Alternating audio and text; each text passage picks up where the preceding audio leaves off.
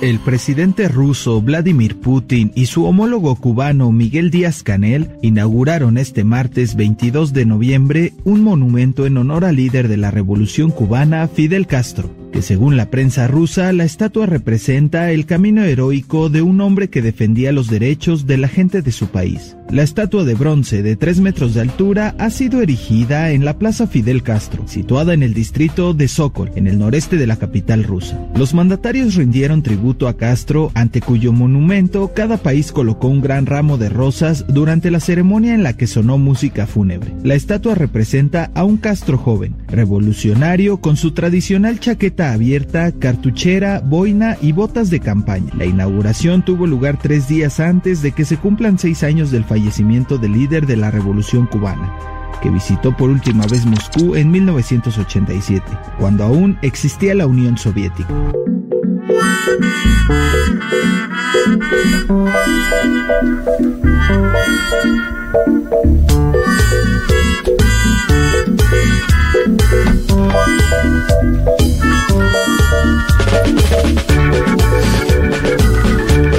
Linda la estatua, ¿eh? De esa, eh, las estatuas suelen ser feas. O Sí, sea, muchas. ¿no? Viste que la- eh, hay, hay muchas estatuas que... Que no se tiene. parecen al aludido. A veces pasa eso. ¿No? Esta- Y peor cuando se parecen a otro personaje. Esta, es- esta es. A ver cómo. Claro, como digo, otro. que, que se no sé, al hermano, un- por ejemplo, a Raúl, ¿te imaginas? No, bueno, ponele Raúl, pero podría ser alguien muy distinto, que se Claro. parezca a alguien. Sí, las de. Maradona que parece Horacio Guaraní. por Claro, a eso En voy. Bogotá, yo me acuerdo había una de García Márquez que era igual al negro González Oro. Pero era Hermoso, igual, hermoso. Dale gas, dale gas. Igual. 100 años de soledad, No, ¿no? no, pero era increíble. Veías y decías, es González Oro. Bueno, ahí está, la inauguraron con, además, eh, el propio Putin, bueno, Díaz Canel, ahí discurso, Moscú. Putin, ¿eh? Discurso. eh, Habló del triunfo de las ideas ajá. en torno a Fidel Castro.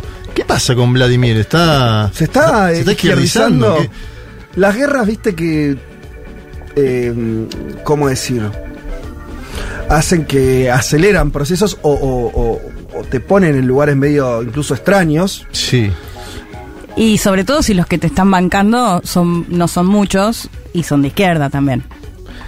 También, bueno, por el caso incluso de China, si querés. Sí. Cierto aire rojo que sobrevuela. Sí.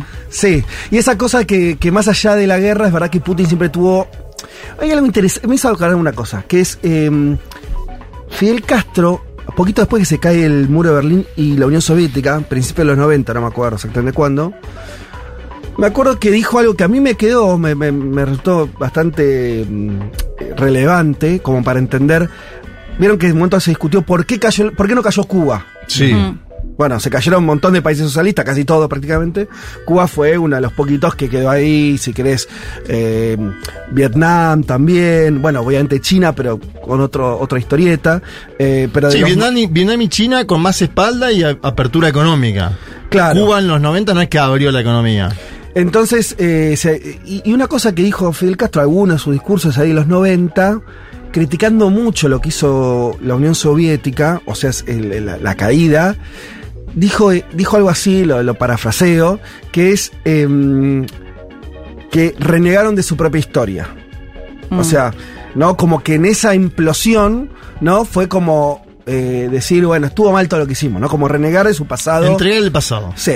Que es algo que si vos te fijas, Cuba se cuidó mucho de no hacer. Esta idea de que, bueno, durante los 90 y después también, ellos volvieron mucho a Martí, ¿no? A la cosa de, de- a un nacionalismo cubano como forma de defensa eh, en un momento de, de- de muy crítico, ¿no? Entonces como que hicieron una, no solamente de cerrarse o, o de, o de- o de mantener este, las conquistas sociales y demás, en términos ideológicos, tampoco se paró un lugar tan eh, por internacionalista, tan comunista, sino revalorizaron, incluso al Che lo pusieron en ese lugar como de héroes nacionales, ¿no? Como esa idea, bueno, ahí, ahí empezás a ver cierto acercamiento, porque lo que hace, lo que hizo Putin en los últimos años, más allá que obviamente su liderazgo conservador, el tipo no, no, no, no, está a favor de, este, de la Unión Soviética ni nada, pero sí hay un rescate nacional de Putin de la historia rusa. ¿no? Sí. Claramente, y donde ahí va todo. Y de toda la historia. Exactamente. donde De también los zares y de Lenin. Exactamente. Sí. Hay algo ahí. Entonces me, me acordé de eso, eh, me parece que hay un, hay un link ahí. Entonces la, la- figura de Fidel en ese sentido no le hace, me, parece que construye también esa, es parte de esa construcción eh, ideológica de los últimos tiempos de Putin, que por ahí con la guerra, obviamente lo que decía Leti, ¿no? También la necesidad de apoyo y demás, pero no sé cuánto puede apoyar Cuba. Porque la verdad que no es un país muy chiquito al lado de la Unión Soviética, de, la- de, la- de Rusia, pero me parece que va en esa cosa de, de construir una especie de pasado, ¿no? O de revalorizar cierto pasado en términos también de, de- nacional. Este, Me gusta la tara, va, no me gusta, pero viste, algunos medios tienen una tara con Cuba. Por ejemplo, vos lees el titular, estaba buscando la noticia. Entonces, el presidente Vladimir Putin y el dictador cubano Miguel Díaz Canel. O sea, Ahora está leyendo Infobae. Nah, bueno, sí. Infobae es, yo te digo, y con China es régimen, no es dictadura, pero es régimen. ¿Viste? Como que tienen seteados. Sí. Sí, che, pero ¿por qué? Uno es régimen, otro es dictadura, porque la verdad que el no, Venezuela es dictadura, por ejemplo. Claro, pero China no es dictadura. China es régimen. Es y régimen. Vladimir Putin es presidente. Vladimir Putin es ¿Qué presidente. tal, eh? Está bien. Ah, según. Pero Díaz Canel no. No, no, Díaz Canel es dictador cubano. Ahí va. Bueno, ahí estamos. estamos defendiendo el derecho a ser libre. Uma rígida política de controle da natalidade. I asked one of the top people in China. I'm going to deliver Brexit. Dicen que yo soy el presidente pobre. Pobres son los que quieren más. The International Monetary Fund is also a 信心和决心不会变。Nuestra gran nación, que viva México.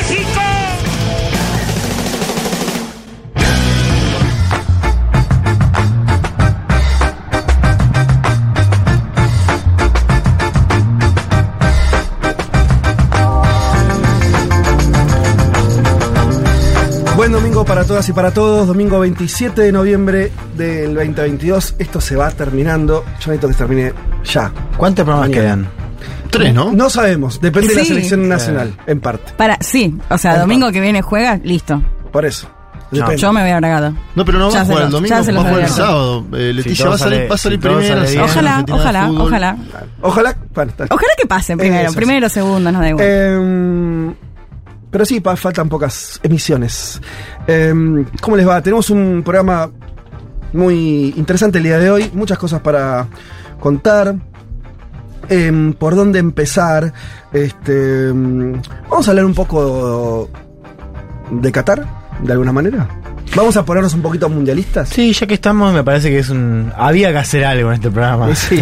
Entonces vamos a charlar un poco ¿De furbo? de este país que está hoy en el centro, me parece, de la cobertura global, ¿no?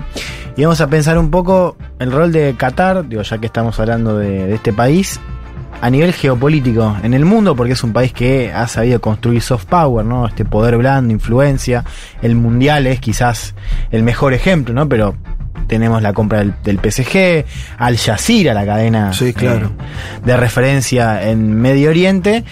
Pero también vamos a hablar un poco del rol en, Me- en Medio Oriente, o sea, un poco cuál es la importancia geopolítica de Qatar en la región y por qué es un país que va a seguir estando eh, en la prensa, vamos a seguir hablando de Qatar, al menos acá, más allá de lo que pase en este mundial. Porque además de atrás de todo eso debe haber alguna estrategia. Exactamente. ¿No? Digo, va, cuando tenés mucha plata y tomás ciertas decisiones, alguna estrategia hay. Sí, pero además es un caso interesante porque, eh, a ver, lo digo rápido, es más allá de la guita, o sea, Sí. no es que solamente eh, Qatar Ajá. juega geopolítica, geopolíticamente por la plata que tiene, que igual, digo, sí, es un Sí. factor, pero es un país que en parte por sus características, lo vamos a ver hoy, en parte por estar entre Arabia Saudita, Irán, en parte por ser un país muy pequeño, ha tenido que justamente construir este soft power, construir esta, esta, este prestigio, esta influencia como mecanismo de defensa. Bien, bueno, ahí vamos a estar eh, charlando, porque además, claro, todos estamos viendo eh, el mundial también es una, es una lupa. ¿no? Mm. Hace que, que se vean muchas cosas. eh, y lo que también llegó a todos lados es esta idea de eh, que Qatar se plantó en sus decisiones como de eh, eh, sus provisiones, todo lo que tiene que ver también con la política de derechos humanos, política respecto a eh, la diversidad sexual y no hizo al lugar, ¿no? Quiere decir, Exacto. no es que ablandó para que el mundo, no, el mundo está aceptando, eso es bastante impresionante, ¿no? Eh, en el mal sentido, si querés, ¿no? Aceptando esos condicionamientos y así se juega. El mundial se juega bajo las condiciones de Qatar, Claro. Y no bajo las condiciones de lo que para ahí estaría. De Occidente, si Exactamente. querés, digamos. Ahí Es va. también una muestra de decir, bueno, es que con un poco de, con mucho dinero y también la estrategia para, bueno, ahí hubo denuncias de corrupción, inclusive en Sí. el marco de la Ah. asignación. Digo, puede ser el mundial, hacerlo como quiera y qué sé yo, vayan y opinen. Ahí va. Bueno, vamos a estar hablando entonces eh, de, de alguna manera del Mundial y de, entonces de esta sede tan, tan particular que, es Qatar. Em, vamos a, estar hablar bastante de la región, lo vamos a hacer en el panorama, a estar repasando algunas cuestiones, cuestiones que tienen que ver con noticias de la semana, como eh, todo lo que pasó en Brasil respecto de la acusación em, o el intento en realidad de, de nulidad de las elecciones por parte del partido Bolsonaro. Veremos en qué terminó esa novela. También todo lo que tiene que ver con, lo hemos charlado acá sucesivamente, el, este, tal vez el final de la disputa por el censo en Bolivia, pero cómo, cómo va quedando la situación política después de eso. Eh, también de ciertas negociaciones que empiezan a surgir, incluso con, resultados concretos en relación a, Venezuela y a la oposición al oficialismo ahí, y a lo que tiene que ver la salida de, este, de, una situación de casi de par internacional de Venezuela que se está modificando. Si nos queda tiempo hablaremos de algo que está surgi- sucediendo en Chile con el paro de camioneros, pero además de todo eso vamos a estar hablando con un poco más en profundidad de lo que ocurre en México. Cuatro años de presidencia de AMLO, Juanma. Sí, señor, cuatro años de presidencia de Andrés Manuel López Obrador. Hoy va a haber una movilización que dicen los que la organizan que va a ser la más importante de la historia de México. Vamos a ver si esto es cierto o no. Esto se evidencia velozmente, ¿no? Por suerte. ¿Cómo está la oposición a AMLO en México? ¿Quién va a ser el candidato oficialista? ¿Qué significa la cuarta transformación? De todo eso vamos a charlar un poquito acá. También de la aprobación del presidente, obviamente. Acordate que es un solo mandato en México. La tradición claro. que la tradición que siempre el PRI Le quedan dos entonces a, a López Obrador. le quedan dos años, pero ya se empieza a analizar quién, sí. quién va a ser o no eh, el sucesor o la sucesora. Ahí. Sobre todo porque va a tratar de Morena de continuar el poder por más que sea con otro presidente. Yo te diría que Morena va a continuar en el poder, o sea, es Mira. me parece que es si las elecciones fueran hoy, se pasaría eso. Yo creo que si ponen a un pato, al pato Donald, eh, ganan las elecciones. Después vamos a hablar de los candidatos de la oposición, pero muy difícil veo que pierda por la aceptación que tiene en general, por cómo avanzó en las gobernaciones. Obviamente después el mundo es mundo, ¿no? Uno no sabe si aparece una nueva pandemia en un año, vaya uno a saber qué pasa. Hoy te digo, gana tranquilo. Pero elegimos, digamos esto, elegimos eh, hacer una especie de, que hagas una especie de radiografía sobre, sobre México, intentando entender un poco más entonces un gobierno que tiene una estabilidad importante. De hecho, lo que vos acabas de decir del gobierno de AMLO no podría ser dicho casi de ningún gobierno progresista. Eh, Hoy en la región. Ese nivel de. No decir, mira, lo más probable es que reelija. ¿eh? en El dos de años". Bolivia podría ser. Bueno, con algunos problemas internos Con importantes. bastantes internos. Quiere decir, ¿no? Apare- Ojo, acá también hay internas, ¿eh? y Bueno. así lo abierto. Eh, pero me parece interesante que, que intentemos mirar un poco a México de esta manera, digo, por ahí sin una noticia semanal que, que ¿Y lo justifique, pero sí un panorama Sí. sobre, sobre estos cuatro años del el primer gobierno de izquierda en, en decenas de años en, en México. Traigo la voz de un asesor del Senado mexicano, un, un especialista internacionalista, Andrés Páez. Pero además de eso, vamos a hablar un poco de lo que logró el gobierno de AMLO. Porque se dice mucho, no, el gobierno de AMLO es solo política exterior. Vamos a hablar un poquito también de lo Bien. interno. Perdón, y en modo cabeza de termo, porque después de jugar el partido con México, Sí, tuiteó totalmente. AMLO Es y cierto. pone, lo- vi el partido, ánimo, todavía tenemos oportunidad, entiendo que México ya Tiene, está, tiene está chance. complicadísimo, tiene chance. es Si- el, si el gana, cuarto, ¿no? si gana el partido que le queda, suma cuatro puntos y con diferencia de gol podría clasificar segundo. Si Bueno. la Argentina le gana a Polonia, que también es posible. Ah, y que pase Argentina y México. Exacto. Muy esperanzado, pero dice, esto no acaba hasta que se acaba. Y, sí. Está bien.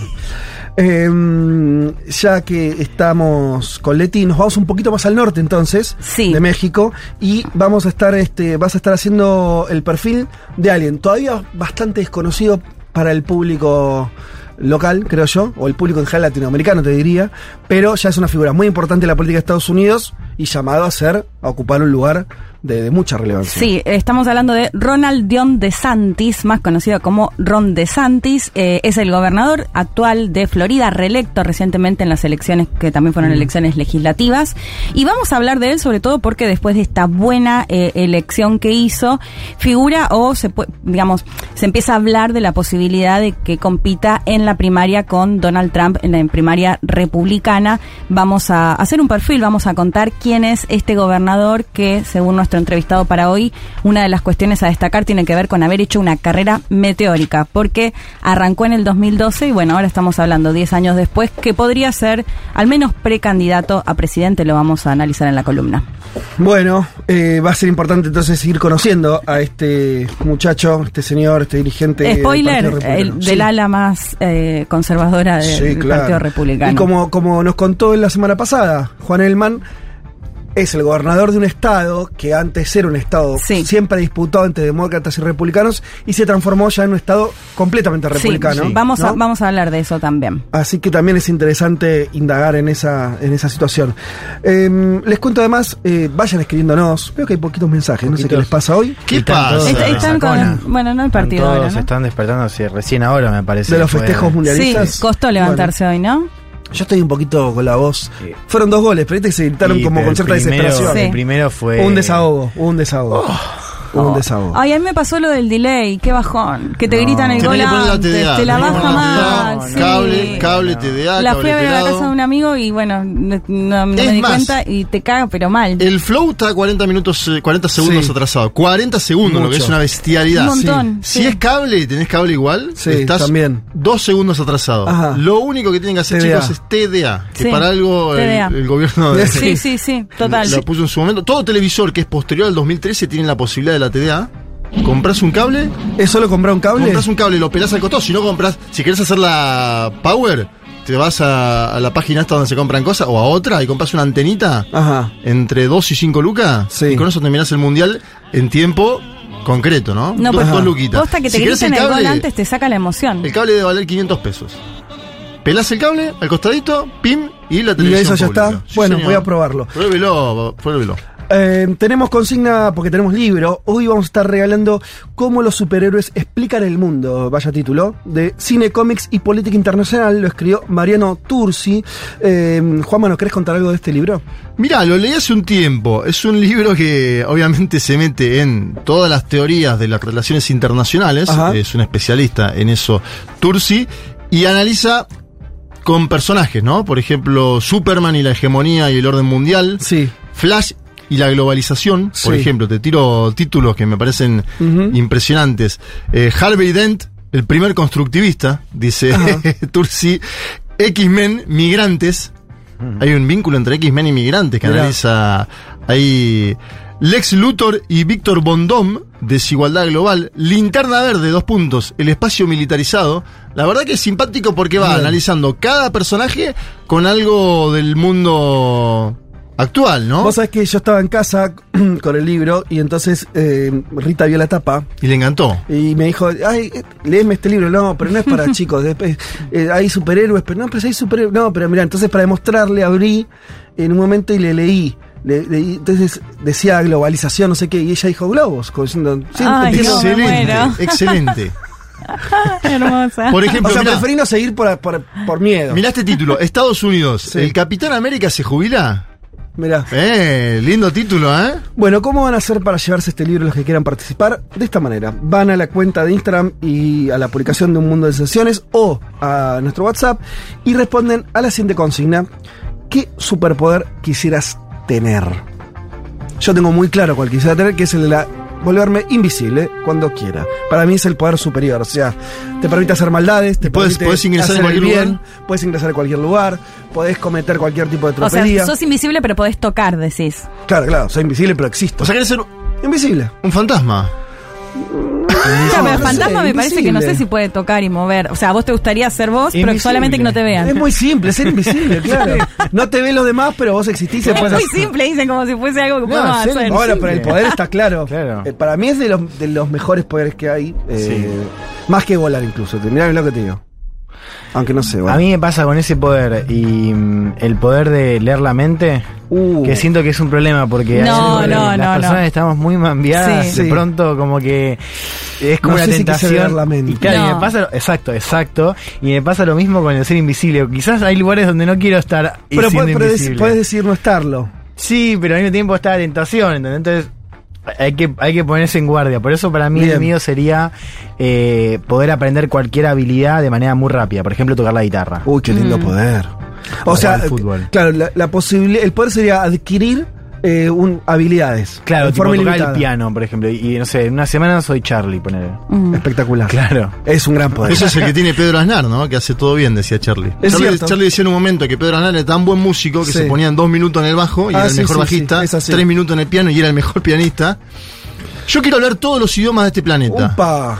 Quiero que, que mi cerebro esté configurado para hablar todos los idiomas de este Espectacular, planeta. Espectacular poder. para viajar sobre todo ese poder. Todo. Y además, claro, quiero tener el pase libre en todos los aeropuertos del mundo. No, es como uno, segundo, es uno, como es segundo superpoder. No, no, es uno, Eh, es bueno, uno, es uno. voy con la labia en cada uno.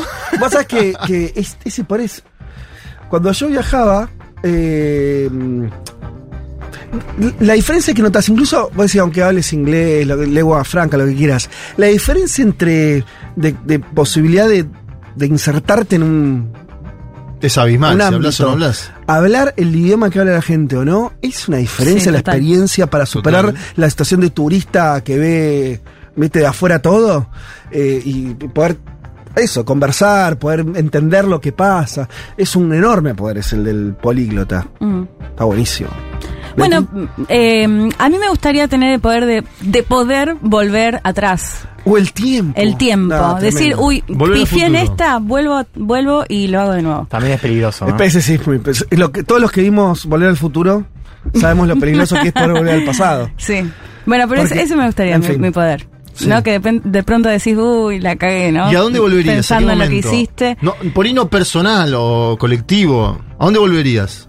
Ay, no, no, es muy personal Pero- esto, pero bueno, varios, sí. varios momentos volvería Pero vos lo pensás claro. y haría las cosas distintas. No creo que a todos nos pasa a todas. ¿Lo harías en términos personales o harías esto, no? Como volver para avisar a uno de, che, ¿me entendés? Ojo Sí, que... Lo pensé en términos personales, Ajá. pero también podría ser para otras personas. Y Otras sí, podés modificar la dinámica universal de esa manera. Sí, Sí. Vos volvés, Mundial, avisás cosas. 2014, Yo quería final 2014 entrar con un megáfono y decir, Era es penal de. Neuer, es penal de Neuer, míralo, míralo, anda al bar. No había bar. No, es bueno. penal de Neuer. Y persona iba Era, abajo. era por abajo. También, avisarle a, a Palacios. Era por abajo. Avisarle a Palacios por abajo, Palacios.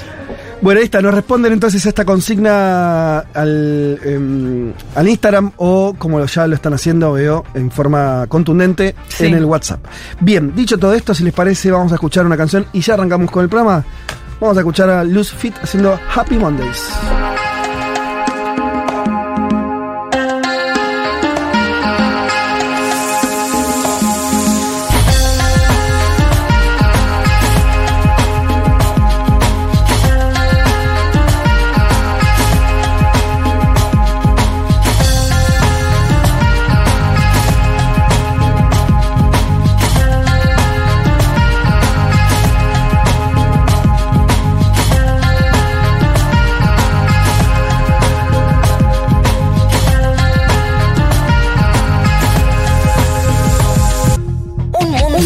De sensaciones. Vázquez, Carg, Martínez, Elman. Información justo antes de la invasión zombie.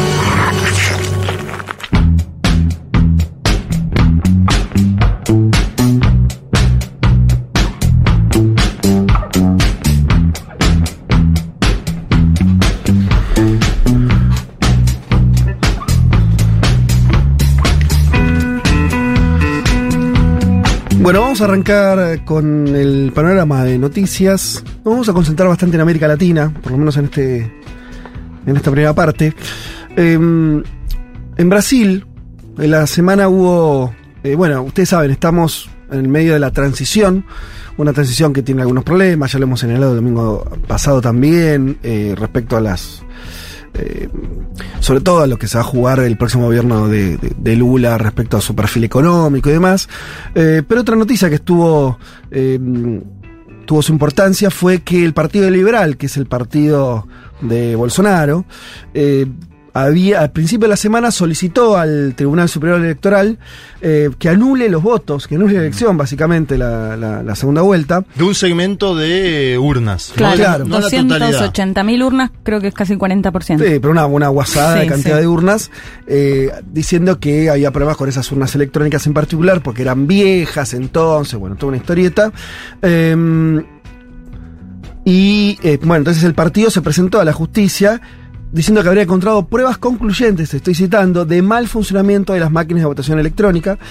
Claro, el tema es que a las 24 horas el presidente del Tribunal Electoral, Alexandre de Moraes, que además es miembro del Supremo Tribunal Federal, Que además es siempre atacado por Bolsonaro. que además es el archienemigo en los últimos tiempos de Bolsonaro, respondió le dio 24 horas, casi como, como quien se hinchó la bola de antemano, Claro. le dio 24 horas para presentar todas las pruebas y diciéndole además, ojo, quiero pruebas, no de la, de la segunda vuelta nada más, sino de la primera, porque Claro. estas máquinas se usaron tanto en la primera como en la segunda. Entonces, si estaban mal, valía también para la primera vuelta, que, hay que decir, es donde se jugaron, por ejemplo, toda la elección de diputados. Donde ese partido, de hecho el Partido Liberal, cosechó un inédito. 99 diputados, la bancada más grande desde el 94. Claro, Entonces en ese mensaje le- dijo, mirá que vale también para la elección donde vos sacaste eh, esos 99 diputados y 14 senadores, creo. Em, y finalmente el miércoles, o sea, todo muy express, Sí. el tribunal directamente desechó el pedido, desechó la- la- la- la cuestión presentada por el Partido Liberal e incluso le hizo una multa de 20, casi 23 millones de reales al partido. ¿Viste la cifra 22,9? Sí. La lista de Bolsonaro, la 22. Sí, bueno. Entonces, eso es lo que salió a decir el PL, es un poco forzado, no sé, qué sé yo. Bueno, Toda la izquierda brasilera festejando que sean Sí. 22,9 millones. Sí. Para- Eh, porque además una de las pruebas era un informe de voto Eso. legal, creo que se llamaba, que lo habían pagado los propios del Partido Liberal. Sí, fue muy gracioso que acá la ultraderecha argentina, un sector también se sacó de eso, ¿viste? Los, los, los, eh, la derecha diaria. Porque es el, es- son quien primero sacaron Exacto. el informe, la famosa auditoría, desde la Argentina. Desde la Argentina. Porque no se podía hacer en Brasil y por eso le bañaron el canal. Eh, bien, pero bueno, nada. Son cuatro palos verdes, ¿eh? es una banda para un partido en Brasil, es mucha plata eso. Um, si bien tienen fondos partidarios, es mucho dinero, 4 millones de Sí. dólares.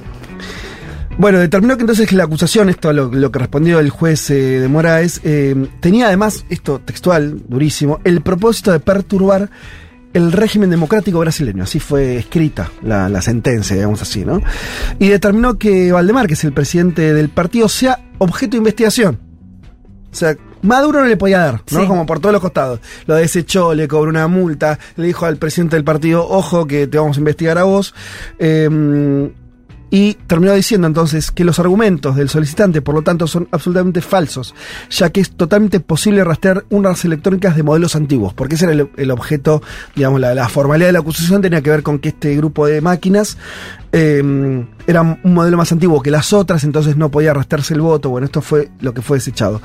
¿Qué nos queda de esta situación? En términos concretos, me parece que como lectura política más general, está muy claro que lo que podríamos llamar rápidamente el, establish- el establishment o distintos sectores con poder, en este caso el judicial, no quieren ningún tipo de ruido en términos de, Sí. cómo, de cuál fue el resultado electoral, ningún tipo de mancha, que Bolsonaro no pueda meter ningún tipo de cuña en este proceso de entrega al poder, me parece que esa es la señal más clara, más contundente, ¿no? No vamos a permitir que haya, como sí ocurrió en Sí. Estados Unidos, ¿no? Algún tipo de... Es que yo este, creo que eso contribuyó, ¿no? El hecho de lo que ya pasó, lo que vimos que pasó en Estados Unidos. ¿no? Es la dureza con la que contesta el Tribunal Superior Electoral. Sí, parece ser algo más dirigido a la base, ¿no? Digo, también por lo tardío. Digo, me parece que Sí. más para más que apuntar a realmente dar vuelta a algo, influir Sí. a nivel nacional, inclusive influir en, el armado de partidos que lo apoyó en la última parte de su gobierno, me parece algo más destinado a mantener a la base que, que estuvo en la calle y que quizás también le está pidiendo alguna algún pronunciamiento, digamos, más de apoyo, ¿no? Claro, está bien, por eso decía, por un lado, desde los que, en este caso de Moraes, pero quiero representando a un sector al menos importante de, de- de los sectores de poder, diciendo, che, acá no vamos a, a ponernos a, a- a joder con esto, y del lado de por qué el Partido Liberal lo hace, sabiendo que iba a salir, salir Sabiendo. así, era obvio, Sí. eh, está bien lo que dice Juan, eh, suscribo, hay una idea de empezar a dar algún tipo de discurso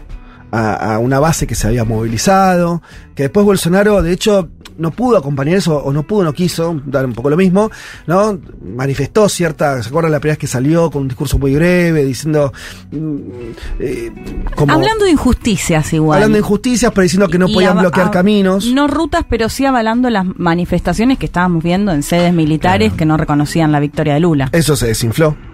Esas manifestaciones, digo, no, no, no, no se iba viendo un caldo de cultivo ahí.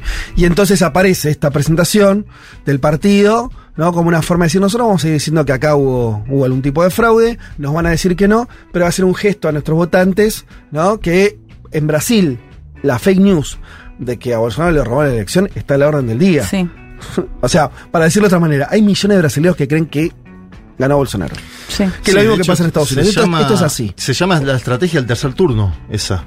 La estrategia del tercer turno es seguir disputando culturalmente, que es lo que hizo Donald Trump también, ¿no? Eh, en definitiva, bueno, en Estados Unidos es una elección sin doble turno. Por ejemplo, ayer Gilberto Gil abucheado en el partido, esta semana digo, abucheado en el partido de Brasil en Qatar. Gilberto Gil.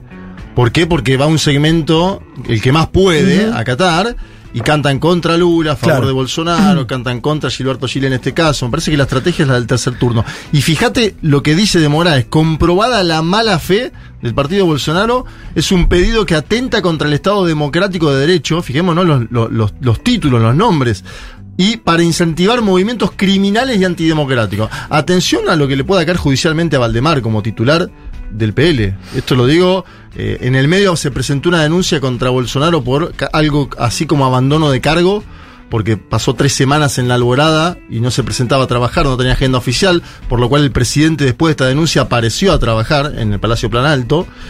Pero esta es la situación eh, en Brasil. Hay una construcción de una cultura política también, en ese sentido, ¿no? Lo que estamos viendo es, por lo- lo- lo- los datos que estamos dando, no va a tener ningún tipo de margen, me parece, Bolsonaro ni su partido para entorpecer la, transición. Pero sí hay una construcción una cultura política bolsonarista, o como queramos llamarlo, de extrema derecha, que va a tener estos tópicos, y que me parece que vamos a ver esto también, va a ser importante cuando empiece el gobierno de Lula. Lo decíamos antes, ¿no? Que una. Hay que ver si es una ventaja o desventaja, queda por ver. Si Lula le va a servir contar con un bolsonarismo muy concreto, con, con- con estos señalamientos de que la elección fue amañada y demás, como forma de mantener su propia frente electoral, que no está fácil, Sí. porque también vemos que ya dentro de, eh, de su propio frente se le disputa quién va a ser el ministro de Economía, cuál va a ser la línea este, política general. Entonces, ¿le Sí. va a servir o no? Que Claro, que, exista un- que en campaña sirvió, digamos, ¿no? Porque era un poco plantear, Exacto. bueno, miren que de la otra vereda está el fascismo. una cosa es campaña, cuando sea gobierno. Por eso Sí. digo, yo me lo pregunté, me lo sigo preguntando. Mm. ¿Le servirá tal vez que haya un reducto bolsonarista que le sirva como para, para mantener una alianza, diría, no solamente política, no solamente electoral, sino social, socioeconómica, ¿no?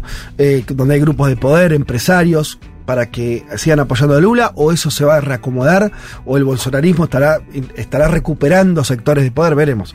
Pero me parece que se va a ir dibujando ahí una, una cuestión bien, bien compleja. Vamos Y a después está hablar- el debate de la economía, ¿no? Que a- aparentemente ya estaría encaminado a Fernando Haddad. Mm, bueno, hay que ver. Bueno, digo, es uno de los que más Sí. suena, ¿no? Es uno de los que más suena hoy. Sí, sí, sí. Y Percio Arida en planificación es otro de los que suena, uno de los creadores del plan real de Fernando Cardoso. Entonces ahí tenés un doble comando económico, ¿no? Le das un poquito al establishment, entre comillas, planificación, y te quedás con el Ministerio de Economía, Hacienda. Esta Hay es que una ver, hipótesis que circula Falta hoy. mucho para que asuma Lula. Sí. Y yo lo que veo con esa, con esa jugada es que hay que ver si va a aguantar el desgaste que se le va a venir rápido. Bueno, no Yo quiero ser eso, ¿no? pájaro de mala, Con como se Arida. dice. No, bueno, pero, pero sí, pero sí en la candidatura de Haddad que tiene varias cosas que al Stalin no le va a gustar. Digo, un, un, un hombre del partido, muy cercano a Lula, ¿no? Y con un perfil moderado, Sí. pero muy del Partido de los Trabajadores. Hay que ver eso, estaban esperando otro tipo de señal, ¿no? Haddad es el creador de la fórmula con Gerardo Almin Mm. y Lula siempre dice, tiene cara de tucano, piensa como tucano, pero es nuestro, ¿no? Como para, para mostrar ahí que Sí. Haddad es alguien del PT, no es Gleisi Hoffman. Totalmente. Digo, no quiero ser pájaro malagüero o alarmista, pero cuando pasó esta situación similar, elección en noviembre en Estados Unidos, Asunción en enero, en Estados Unidos se suma el 20 de enero, que se acuerdan que justo no estábamos Sí. cuando fue la toma de Capitolio, ahora es un enero nuevamente, esperemos que sea un enero tranquilo. Bueno, yo creo igual estas señales. No van a llegar a nada. No, y- no, que ves señales donde le están pisando la cabeza a, a Bolsonaro. Digo, no parece un tipo que, ¿no? que esté teniendo una fuerza. para- Institucionalmente, eh, claramente no, no va a suceder nada, me parece que nada va a impedir que asuma Lula. Me parece que la mirada está puesta eh, justamente en estas bases, ¿no? Claro. Y también en que, en que Lula suma. Por eso también es importante lo que nombraba Juanma de lo, lo- todo lo que se está moviendo en términos de presiones a Lula. Hmm. Entras a, a los medios y todos los días ahí también muestras de mucha presión, ¿no? Para que Lula sea un gobierno centrista. Sí. Entonces, ahí hay toda una cuestión, sobre todo en, en vinculado a guita, presupuesto para, para la para el- el- todo lo que tiene que ver con la protección social. no se está discutiendo mucho, en fin. Eh, veremos en las próximas semanas, pero eh, es por ahí por donde se juega la, la, cosa en Brasil. Vamos a Bolivia un ratito, donde finalmente la novedad de las últimas horas diría es que se levantó el paro eh, cívico de Santa Cruz, finalmente, después de 36 días, ¿no? un paro histórico sí. por la, la, la, duración. Cuando decimos paro, para entenderlo bien, es que había cortes, impedía la actividad económica de lo claro. que era el, lo que es el departamento, o sea, la, la provincia eh, de Bolivia que mayor empuje económico mm. tiene. Entonces fue como frenar el motor económico de Bolivia sí. durante más de un mes. Eh, finalmente se levantó. Eh, se levantó a partir de que la Cámara de Diputados también, esto lo hizo el día viernes, si no me equivoco, votó al final eh, una ley que era pedida por la oposición, negociada con el oficialismo, en el cual el censo finalmente, que es lo que se estaba discutiendo, cuándo se va a realizar el censo que va a determinar cuánta gente vive en cada departamento y por lo tanto cuántos escaños le corresponde a ese departamento y cuántos recursos, eh, se va a hacer el año que viene, el, no, perdón, el 24 pero que va a impactar en las elecciones del 25. Claro. ¿sí? Entonces, por un lado, la fecha se acepta la fecha que quería el propio gobierno, que decía no mm. se puede hacer en el 2023, no, no, no se llega a tiempo y demás, eh, pero al mismo tiempo que el resultado de, esa, de ese censo impacte las elecciones del 2025, que era lo que reclamaba la, la oposición. Mm. Eh, entonces, por un lado, bueno, todos intentan verlo como ganancia para su propio. Sí, por un lado, claro. el, el, lo, los cívicos de Santa Cruz dicen, bueno, se logró lo que queríamos, no era mm. lo que ellos decían, porque ellos querían el, el, adelantamiento del censo, pero va a impactar en las elecciones del 25, sí. y del lado de Arce dicen, es lo que siempre dijimos nosotros, sí. que vamos a retrasar un tiempo la realización del censo, pero que iba a ser eh, para. Claro, porque para recordemos 25. que el censo se tenía que hacer este año. 22. ¿no? Y el, en definitiva, el tema, el planteo de Santa Cruz era que estén estos resultados y que impacten la ele elección de 2025. Sí, hay una discusión ahí si el, si el gobierno de Arce está haciendo, retrasando el censo, no iba a, asumirlo como parte de. O sea, si no iba a jugar para 25, nunca dijeron eso, mm. ¿entendés? Digo, eh, concretamente.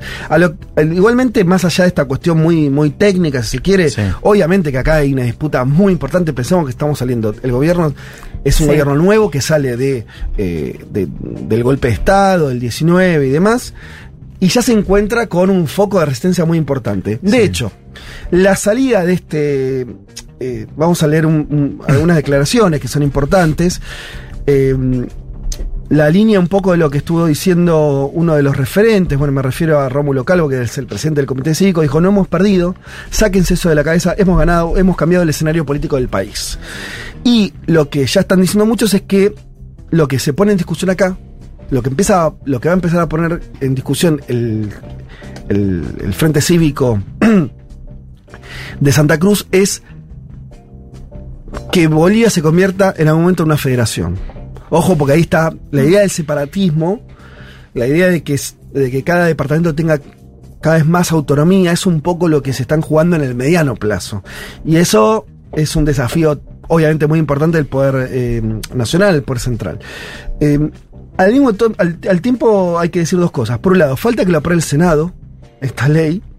Uh -huh. Y donde, en, en, diputados costó, eh, fue una semana bastante conflictiva. Eso, en, iba a decir esto, en diputados se quebró en la bancada del MAS, hubo algunos sectores más vinculados a Evo Morales que votaron en contra de esta ley, otros a favor, los que votaron a favor votaron con la oposición, para decirlo muy a lo bestia, algo parecido a lo que pasó en la Argentina cuando fue el, la, la, ley del Fondo Monetario, que sí. el Frente de Todos una la dura, si querés, estuvo. ¿Cómo? No, que la ladura, si querés, mm. no acompañó. Y... Exacto. Y, y, el sector que respondía más al gobierno votó con la oposición. Eh, y ahora falta que se vote en el Senado, donde los senadores de Evo Morales son tienen más votos incluso que en, el, el, en diputados. Habrá que ver ahí qué, qué, sucede, si votan esta ley, no la votan y demás, sí. en un contexto donde el propio Evo salió muy crítico también a, a plantear este, que esto era una especie de contubernio mm. eh, entre el gobierno y la derecha. O sea, Eso tiene que ver con la interna del movimiento sí, al socialismo claro. en la Cámara de Diputados. Agrego dos cosas. Uno, eh, hay un sector de Santa Cruz eh, muy enojado con Calvo, ¿sí? Un segmento de Santa Cruz, el más movilizado, el que estuvo con el paro, que dice estuvimos peleando 36 días y aceptaste lo que dijo el gobierno, ¿sí? Uh -huh. Este es un punto de vista, digo, de la base eh, movilizada gritaban traidor, que no tuvo los pantalones, etcétera. Segundo punto, Gerardo García, vicepresidente del movimiento al socialismo, salió a hablar. Gerardo García tuvo en su momento detenido en el gobierno de facto de Yanine Áñez y ahora no pudo salir del país. Es decir, el propio gobierno de Arce o alguien del gobierno de Arce, entiendo que del Castillo, le activó la alarma, ¿no? Con la cual no puede salir del país. Esto es- lo pongo en consideración. Y Gerardo García dice que el candidato del movimiento de socialismo en la próxima elección presidencial tiene que ser Evo Morales.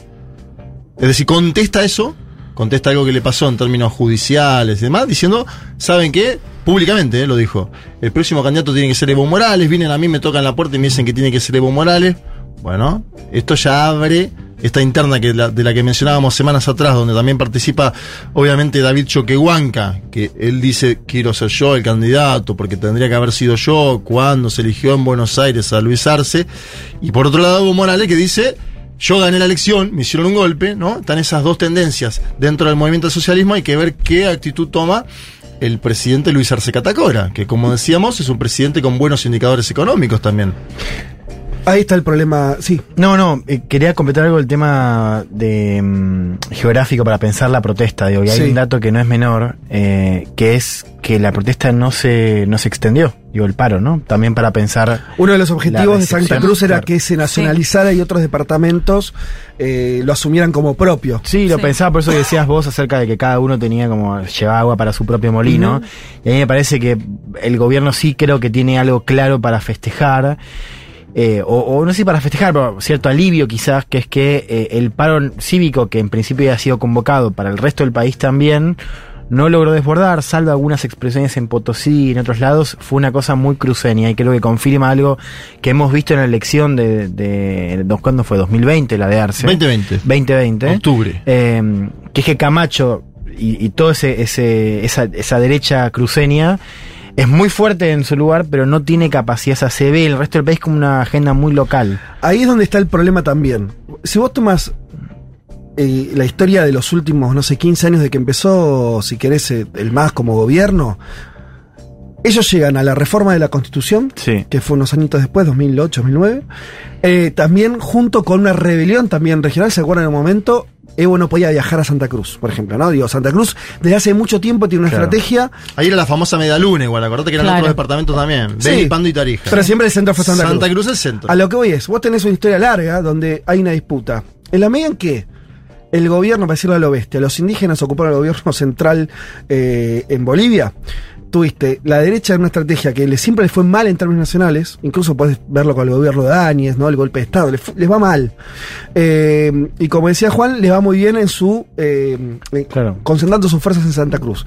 El dilema histórico, que hay que ver cómo se soluciona, si es que se soluciona, es que ese departamento es el principal. Claro. Es el principal en términos de población, por eso toda la disputa por el censo, es el principal en términos económicos, ¿no? Y esa es una tendencia de los últimos 30 años. Entonces, ese poder indígena, popular, de, ¿no? Eh, ¿Cómo va a ser para condicionar de alguna manera o para mantener unida a Bolivia bajo, bajo sus liderazgos, que es lo que el- el- el- ese bloque histórico indígena popular no quiere eh, renunciar, y está muy bien que no lo haga, pero en un contexto donde se ve que hay un dinamismo económico y social que empieza a pasar por Santa Cruz.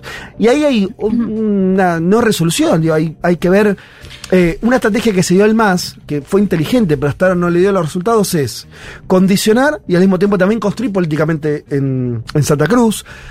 Pero hasta ahí, ¿no? Sí. Digo, sin, sin, sin, sin logros electorales muy fuertes. Eh, En la última elección es verdad que le fue, Le fue bien. le fue bien en Santa Sí. Cruz al MAS, pero es verdad que digamos, en temas de poder eh, y sobre todo vínculo con los sectores de poder de Santa Cruz, las empresas y demás, es más precario. Es complicado. Pero una figura central de Santa Cruz, el gobierno de Arce, que es Marianela Prada, ¿no? Ajá. Ma- Es santacruceña. Funcionaria histórica de Arce, a la cual ahora Evo Morales la cuestiona, ¿no? Por, eh, era una funcionaria cercana a Evo Morales en su momento, Álvaro García Linera, pero que trabajó siempre con Arce, que era Claro. jefa de gabinete de Luis Arce Catacora, y ahora es ministra de la presidencia de Bolivia, es una de las personalidades más importantes del gobierno.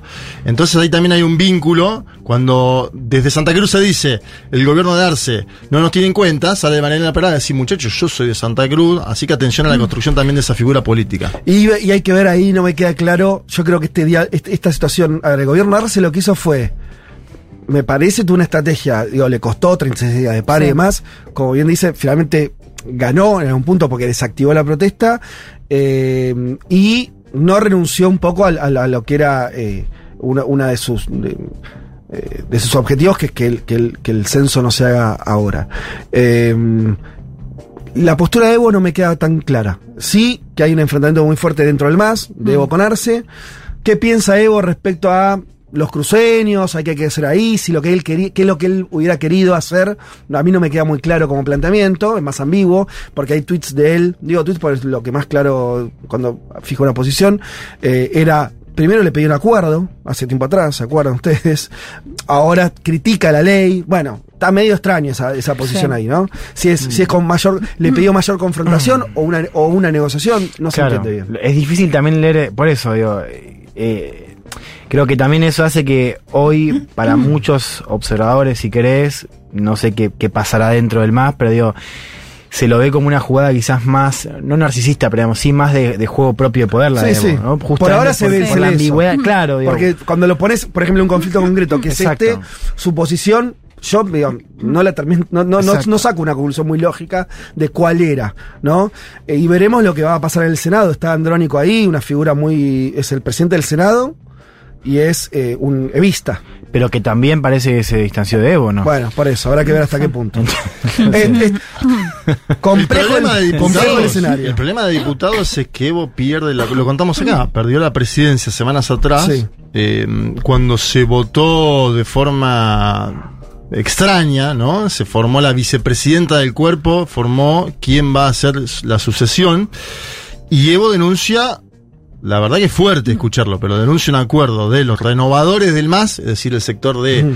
Choquehuanca y algún aliado a Luis Arce, con Comunidad Ciudadana, creemos, es decir, parte de la oposición política, digo, Mesa, por Sí. dar un, un- un nombre y apellido. Entonces es complejo el escenario, ¿eh? Por eso, habrá que ver cómo, cómo continúa. Hay un meme que salió en el. Al final, viste la política. Todo se resume en memes, Exacto. sí. Y el meme me pareció que eh, resumía un poco, que era un meme cruceño. O sea, eh, lo publicó de hecho el, el- el diario El Deber, que es un diario. Sí. Si vos querés ver la posición de los cruceños, entra al Deber y te lo encontrás en dos segundos. Está, está muy claro, muy expresado y es un diario regional. Se hace justamente en Santa Cruz. Y dijo: ¿Vieron ese meme donde está. eh, de, eh, eh, creo que es Bart el que está dice, estoy confundido, ¿es un final feliz o no es un final feliz? ¿No? Y, y termina diciendo, es un final. Es un final, Fin, muy bien. Y basta. ¿No? Y es algo así, ¿no? O sea, se terminó, por lo menos este capítulo de, de la disputa se levanta el paro. Eh, últimos minutos del panorama, por lo menos de este capítulo, eh, algo que también es muy importante de, la- de lo que está ocurriendo en nuestra, en nuestra región, que tiene que ver con el avance del diálogo entre eh, oficialismo y oposición en Venezuela, con resultados concretos, además. Eh, este mismo sábado cerraron las conversaciones. Eh, ustedes saben, el Noruega es oficia ahí de mediador, se llevan a cabo en México el, eh, lo que se llama, firmaron el segundo acuerdo parcial para la protección del pueblo venezolano. Este es un título rimbombante que tiene estos acuerdos. Básicamente lo que logró el gobierno de Maduro es el inicio para destrabar dinero. Vamos a lo concreto. Venezuela, cuando pasa el mundo a reconocer a Guaidó, buena parte de Occidente, le congelan activos, ¿no? Los yanquis congelan parte de los activos, el Banco de Inglaterra tiene, No le deja sacar el tiene, oro. tiene el oro ahí trabado. Se habla de que son entre 3.000 y 5.000 millones Es de dólares. bastante guita, ¿eh? Es mucha guita. Mucha guita. Es Para mucha. un país en crisis es, Es mucha un montón de plata. Así que nada, se empieza a destrabar eso, que es un poco, básicamente, era lo que pedía Venezuela para sentarse a hablar con la oposición. Sí. Y esto, la estrategia de Venezuela fue muy clara. Es decir, Mm. ¿ustedes que- quieren que hable con la oposición? Bueno, ustedes que son los que le dan el aire a la oposición, o sea, gobierno de Estados Unidos, Unión Europea, eh, Reino Unido, destrábeme primero la guita y levántenme las sanciones, que también es lo que viene ocurriendo. No solo por el pedido obviamente de Maduro, sino porque cambió se dio vuelta como una taba la realidad eh, mundial con la guerra de Ucrania. Entonces, Sí. Estados Unidos quiere que haya petróleo mm, venezolano corriendo, fluyendo ahí por este, este mm, por el mundo. Frente a eso están las negociaciones con Chevron, pero básicamente, Claro. como previo a todo esto, y es lógico, lo primero que pidió Maduro es, bueno, levántenme las sanciones y devuélvanme la guita que es mía Sí. de, mira, del Estado venezolano. Todo eso parece ya bastante encaminado y además es verdad que se acercan las elecciones presidenciales y hay que ver, a Maduro también le va a convenir que participe en la oposición, por lo menos ese es el juego que juega ahora eh, y Sí, eso es lo que está de- ocurriendo. diría cambian o cambiaron un poco las reglas a nivel mundial y también lo que venimos diciendo, ¿no? A nivel regional también muy fuerte, porque Claro. recordemos que parte también de esta negociación, eh, entiendo que se empezó a destrabar en el marco del G20 con la reunión de Gustavo Petro, participó Alberto Fernández, digo, también un contexto regional que favorece, me parece, para iniciar el diálogo, digamos, particularmente desde el oficialismo. Se destraba entonces, empieza a destrabarse. Esto siempre hay que seguirlo, Juanma lo, lo, lo- lo- lo trajo durante todos estos años a este programa, que es Desde el 17 para acá. esta idea de todo es relativo en Venezuela en algún punto y todos los eh, el juego oposición oficialismo siempre hay que verlo como un juego ¿cómo decirlo? Eh, donde creo que puedes adivinar la próxima jugada, pero nunca el final del camino, ¿no? Entonces, ¿vos qué ves ahora? Maduro logró el descongelamiento de fondos, o parece estar logrando eso, el levantamiento de sanciones. Eso también implica que la oposición en Venezuela empieza a tener también una, una idea como de jugar en el terreno de las negociaciones Tiene que discutir la, la oposición quién va a ser el candidato presidencial. Claro. Yo ya no creo, no tengo duda, hoy es 27 de noviembre del A ver. 2022 que Maduro va a ser candidato a presidente de Venezuela. Bueno, lo digo sí. hoy, es bastante obvio. Y también que Guaidó, oposición- Guaidó no parece ser la figura, ¿no? ¿O Bueno, no? pero ¿O Gerardo sí? Blade es un delegado de Juan Guaidó. Ajá. Quien se sienta a negociar en la mesa de México es un hombre de Juan Guaidó. No descartás que sea que un Guaidó compitiendo en las elecciones, por ejemplo. Y vos si sos Maduro hoy, ¿a quién ¿A Guaidó, que está liquidado? ¿O a Capriles, que fue candidato Mm. presidencial contra vos y sacó 49 puntos? Y mirá Capriles, que vivo que es, ¿Qué pícaro que está tuiteando. Todo lo que implique una oportunidad para que las y los venezolanos vivan mejor siempre será un motivo para encontrarnos, ¿no? Pero digamos, digamos que Saludando. digamos que Capriles siempre tuvo esa línea. Digo, a diferencia de Sí, otros liderazgos, hay una cosa Lo trabajamos también acá. No, pero claro, es muy, muy impactante eso, porque vos tenés liderazgos. El último fue Guaidó, perdón la voz, que es el efecto del, del gol de Messi. Em, vos tenés distintas, ¿no? Decime, Juanma, si vos tenés otra mirada. Distintas figuras de la oposición más radicalizada. Guaidó fue la última, pero hemos tenido. eh, ¿cómo- Leopoldo López. Leopoldo López, bueno. María Corina Machado. Tenés una línea ahí que van cambiando las figuritas de los que, de los que juegan al extremismo. Sí. Y, y vos tenés a Capriles que siempre, medio que se mantiene la misma, ¿no? De ser, querer ser el que gane elecciones. Hay algo ahí que es medio constante. No sé si me estoy, estoy eh, yendo en contra de algún suceso concreto que, me- que, que rompa la tesis. Pero me suena que viene pasando eso, ¿no? Como que este, esa línea más dialoguista o más de, de, de que- de creer que puede ganar con, la, con los votos, lo tenés siempre a Capriles ahí funcionando con esa lógica. Y a la vez tenés a María Corina Machado que dice qué obtiene la gente de este acuerdo, nada, y critica directamente a la ONU, porque este es el otro punto que la ONU va a estar eh, administrando también este fondo social, ¿no? Sí, es que es difícil saber también qué está pasando dentro del- de la ciudadanía opositora, ¿no? Porque en general lo que sabemos era que había una cosa más de, de apatía, o sea, que Sí. gente que no se referenciaba con ningún espacio político. Y la posición de Machado es una es la más dura. eh, hay que ver cuánta representatividad tiene, porque es posible también que, que tenga alta.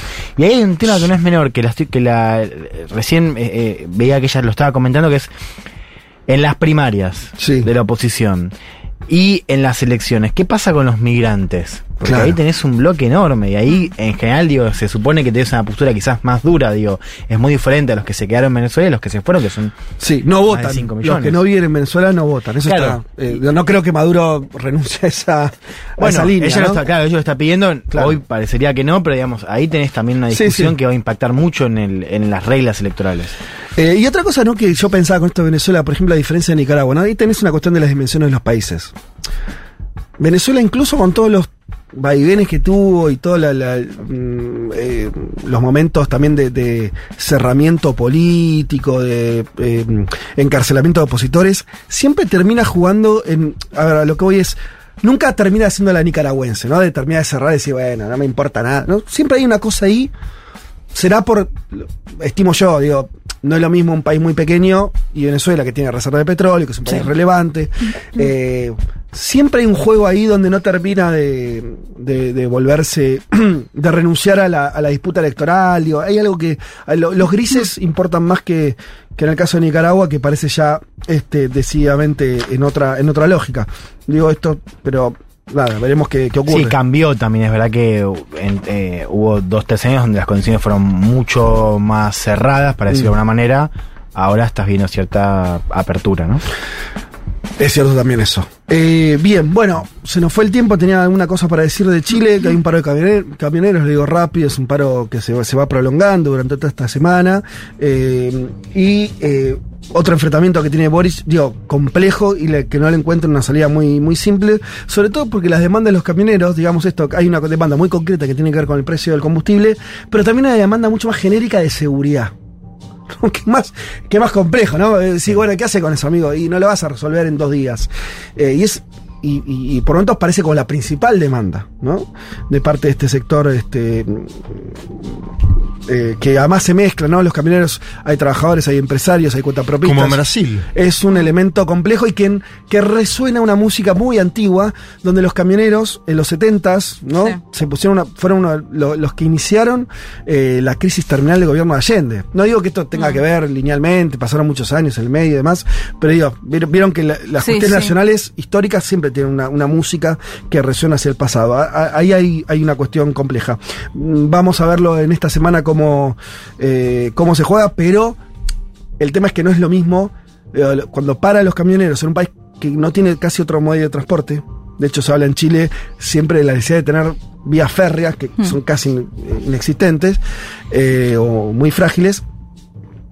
Cuando toda la mercadería se transporta en camiones, si para los camioneros tenés un problema de abastecimiento, tenés un problema económico, tenés un problema de distribución. O sea, bueno, eh, no se puede soportar, un país no puede soportar mucho tiempo con un paro de, de transporte de esta característica. Así que vamos a ver en los próximos días cómo, cómo se Otro desarrolla. incendio para Boric. Otro más. Otro, Pero sí sí. faltaba algo más. Pero bueno, de esta manera. Está para el meme de Alberto, ¿no? Sí, la puta madre, sí. ¿ahora qué pasó? O para decir, ¿no? Mirando a los camioneros de Chile y de Brasil, le mandamos un gran abrazo a Pablo Moyano. Bueno, eh, así termina este, esta parte, al menos del panorama de noticias. Ya venimos. Un mundo de sensaciones. Federico Vázquez, Juan Manuel Carr, Leticia Martínez y Juan Elman. Un programa sobre política internacional que no cree en teorías conspirativas. Bueno, casi.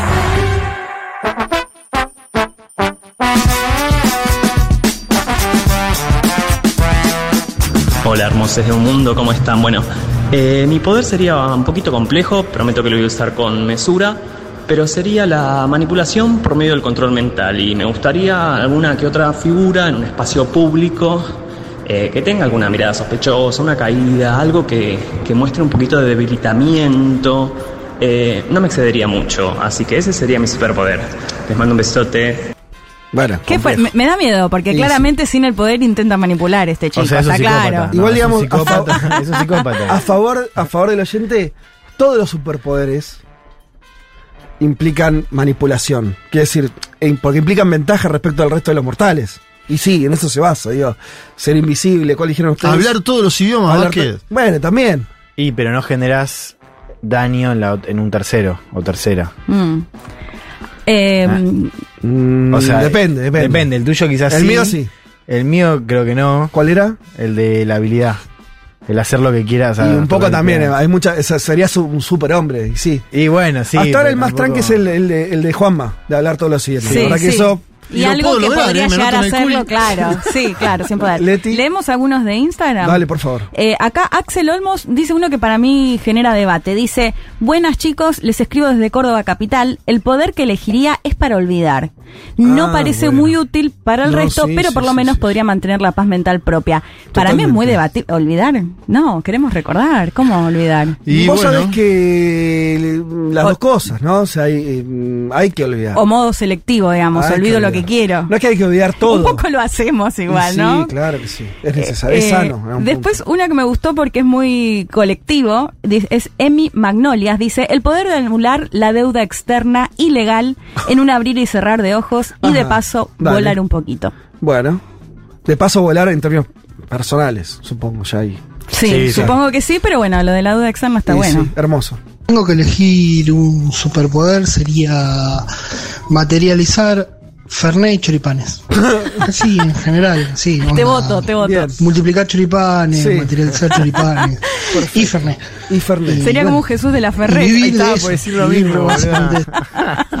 Hermoso, tenés mi voto. Está muy bien, está muy bien. Pasa algo con el Fernet, ¿no? Yo ayer veía que se juntaba la gente a ver el partido de la selección argentina y una cantidad de botellas Sí. cortadas con Sí. Fernet deslumbrante. Bueno, era un Bueno. horario que, me- que- que estaba Sí. todo servido para eso. Sí, ¿sabes qué me pasó que hacía bastante que no tomaba Fernet? ¿Y? Y, lo volví a tomar hace poco y dije, ¿cómo no lo estaba tomando? Es tan rico el Fernet. Yo ayer Ah, no, tuvimos- no. Culpa tuya, Juan, culpa tuya. Ah, le- claro, porque pensé que hablabas de ayer. No, ¿viste? no, no, Digo, no. "Mm, yo estoy tomando Fernet hace una semana.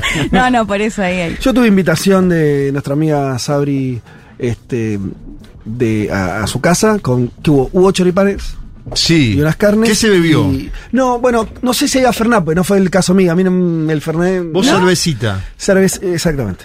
Pero mm, debe- debía haber, debía haber Fernet, no, no recuerdo. Eh, ¿Qué tenemos por acá? Un superpoder que me gustaría, dice Esteban, es poder mantener la calma y argumentar con humor cuando discuto con algún facho. Me cuesta muchísimo porque suelen ser muy agresivos, también percibir la energía cuando no vale la pena discutir. Bueno, es un poder quirúrgico el que pide Esteban, ¿no? Como- Tranquilidad sería, ¿no? Tranquilidad, es casi...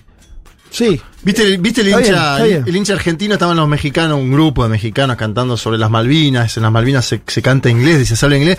Y vino un argentino, así tranquilo, tranquilo, ¿eh? Tranquilo el tipo. Le da, mirá, cantá todas las que quieras, pero esa no te la permito. Tipo Se- Martín Guzmán. Se callaron todos.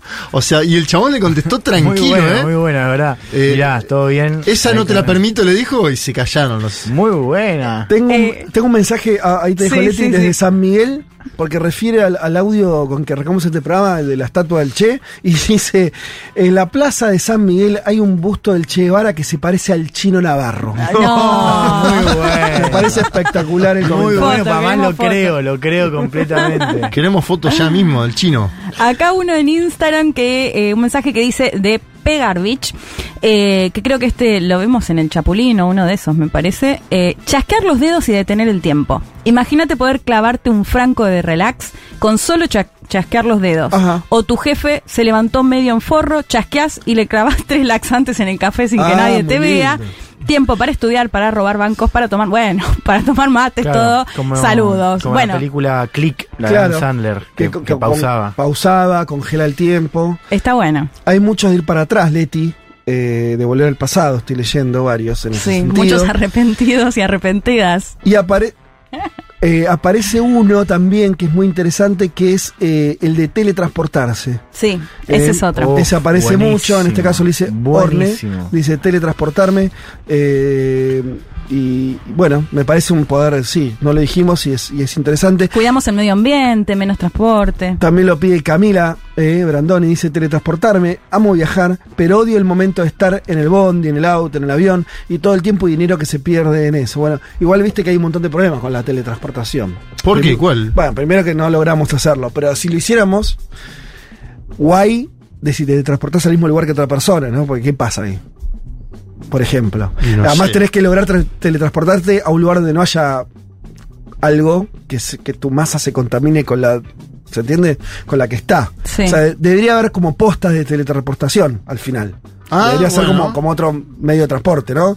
Como estaciones Hmm, donde vos llegues. Sí. Pero bueno. U- Uno más puedo leer. Por favor. Priadamo dice, mi superpoder sería no olvidarme palabras claves, como los nombres de las personas, fechas, etcétera. Así no tengo que inventar estrategias para que el otro no se dé cuenta que no sé su nombre. Ah, me parece un poder derrochado. Decirle bebé, mi amor, cualquier cosa. no Bebé. ¿Qué sé yo? No sé. Bebé. Bueno, se usa mucho. Yo me ahora quedé- bebé, claro, ¿no? bueno, claro, Reina. Mm, cerramos y con, con este eh, de Victoria que nos dice, obvio que volar. Como, Sí. y sí, la verdad que es un Sí. gran. Es verdad, es verdad. Qué miedo. La verdad que igual. tal vez le gane a todos porque es espectacular. La Y- y sensación si de volar de Y si chocas increíble. en el aire con otra persona. Sí, pero es un super. No lo estás pidiendo para todo el mundo. Ah, Y serían sí. algunos, claro. Sí, lo pedís para vos, qué sé yo. Eh, y además Victoria lo dice, adjuntando una foto del libro Nada será como antes. Vamos. Eh, y dice, ah, el poder que quiere Elman es muy Elman. Bueno, está El bien. que se lee todo. Citas intelectuales con Elman esta semana, dice. Ay, qué bueno. Pues qué te bueno. Compren el libro, citando tu está. libro. Pasemos el chivo. ¿Cómo Dale. es citas intelectuales? ¿Qué, qué sería eso? No indaguemos. No sé si es que como está. Una cita del libro. Exacto, yo entiendo eso. Ah, no, claro. no, como ¿Ah, un no? encuentro. Ah, a ver, por eso. Claro. Yo me imaginé un Conversación. encuentro, una conversación. sí, sí. También vale. Hablando del Tipo, ¿querés venir a ver el libro? ¿Tenés que, ¿Querés venir a leer el libro de Juan Elman a casa?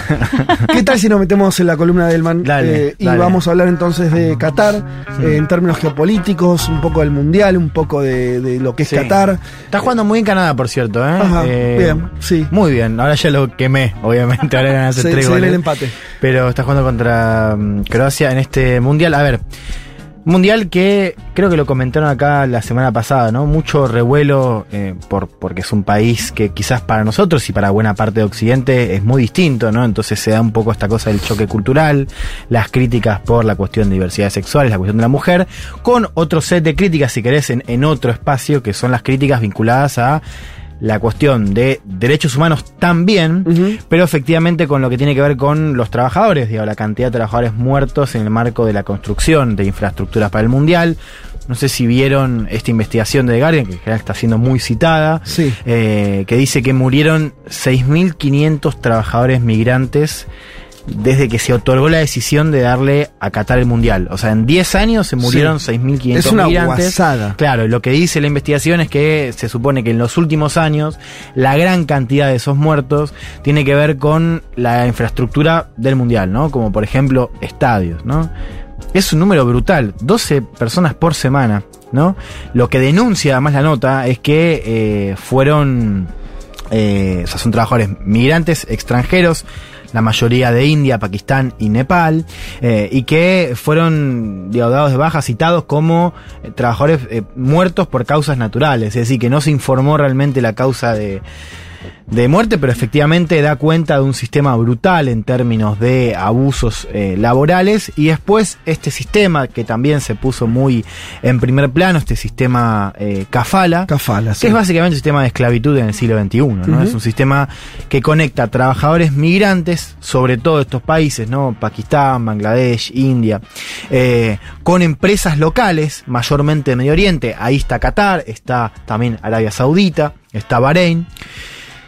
Y les ofrecen un contrato donde los trabajadores viajan, donde les dan alojamiento y, alimentación, pero a cambio, digo, además de, trabajar y recibir un, salario, que, en muchos casos es un salario bajo, digamos, no es una cosa eh, exorbitante ni, ni muchísimo menos, pero además les pueden revocar la visa de trabajo en cualquier momento, con lo cual los pueden deportar, pero además son trabajadores que si quieren dejar el trabajo o dejar el país, necesitan el visto bueno del De empleador. empresa. Por eso se habla del sistema como, sí. de esclavitud. Bueno, ese sistema se usó en parte para la construcción del mundial. Es un sistema que igual también se usa en Medio Oriente, o sea, también pone el foco sobre Claro, lo que pasa en le estos sacaban países. directamente los pasaportes, ¿no? o sea, retenían ¿no? los pasaportes. Eh, con lo cual, digo, acá tenemos un segundo, si querés, pool de, de- de denuncias o de, de críticas a lo que es Qatar, como también otros países de Medio Oriente, con respecto a los trabajadores migrantes, ¿no? Recordemos, Qatar es un país muy pequeño, que tiene cerca de 3 millones de habitantes,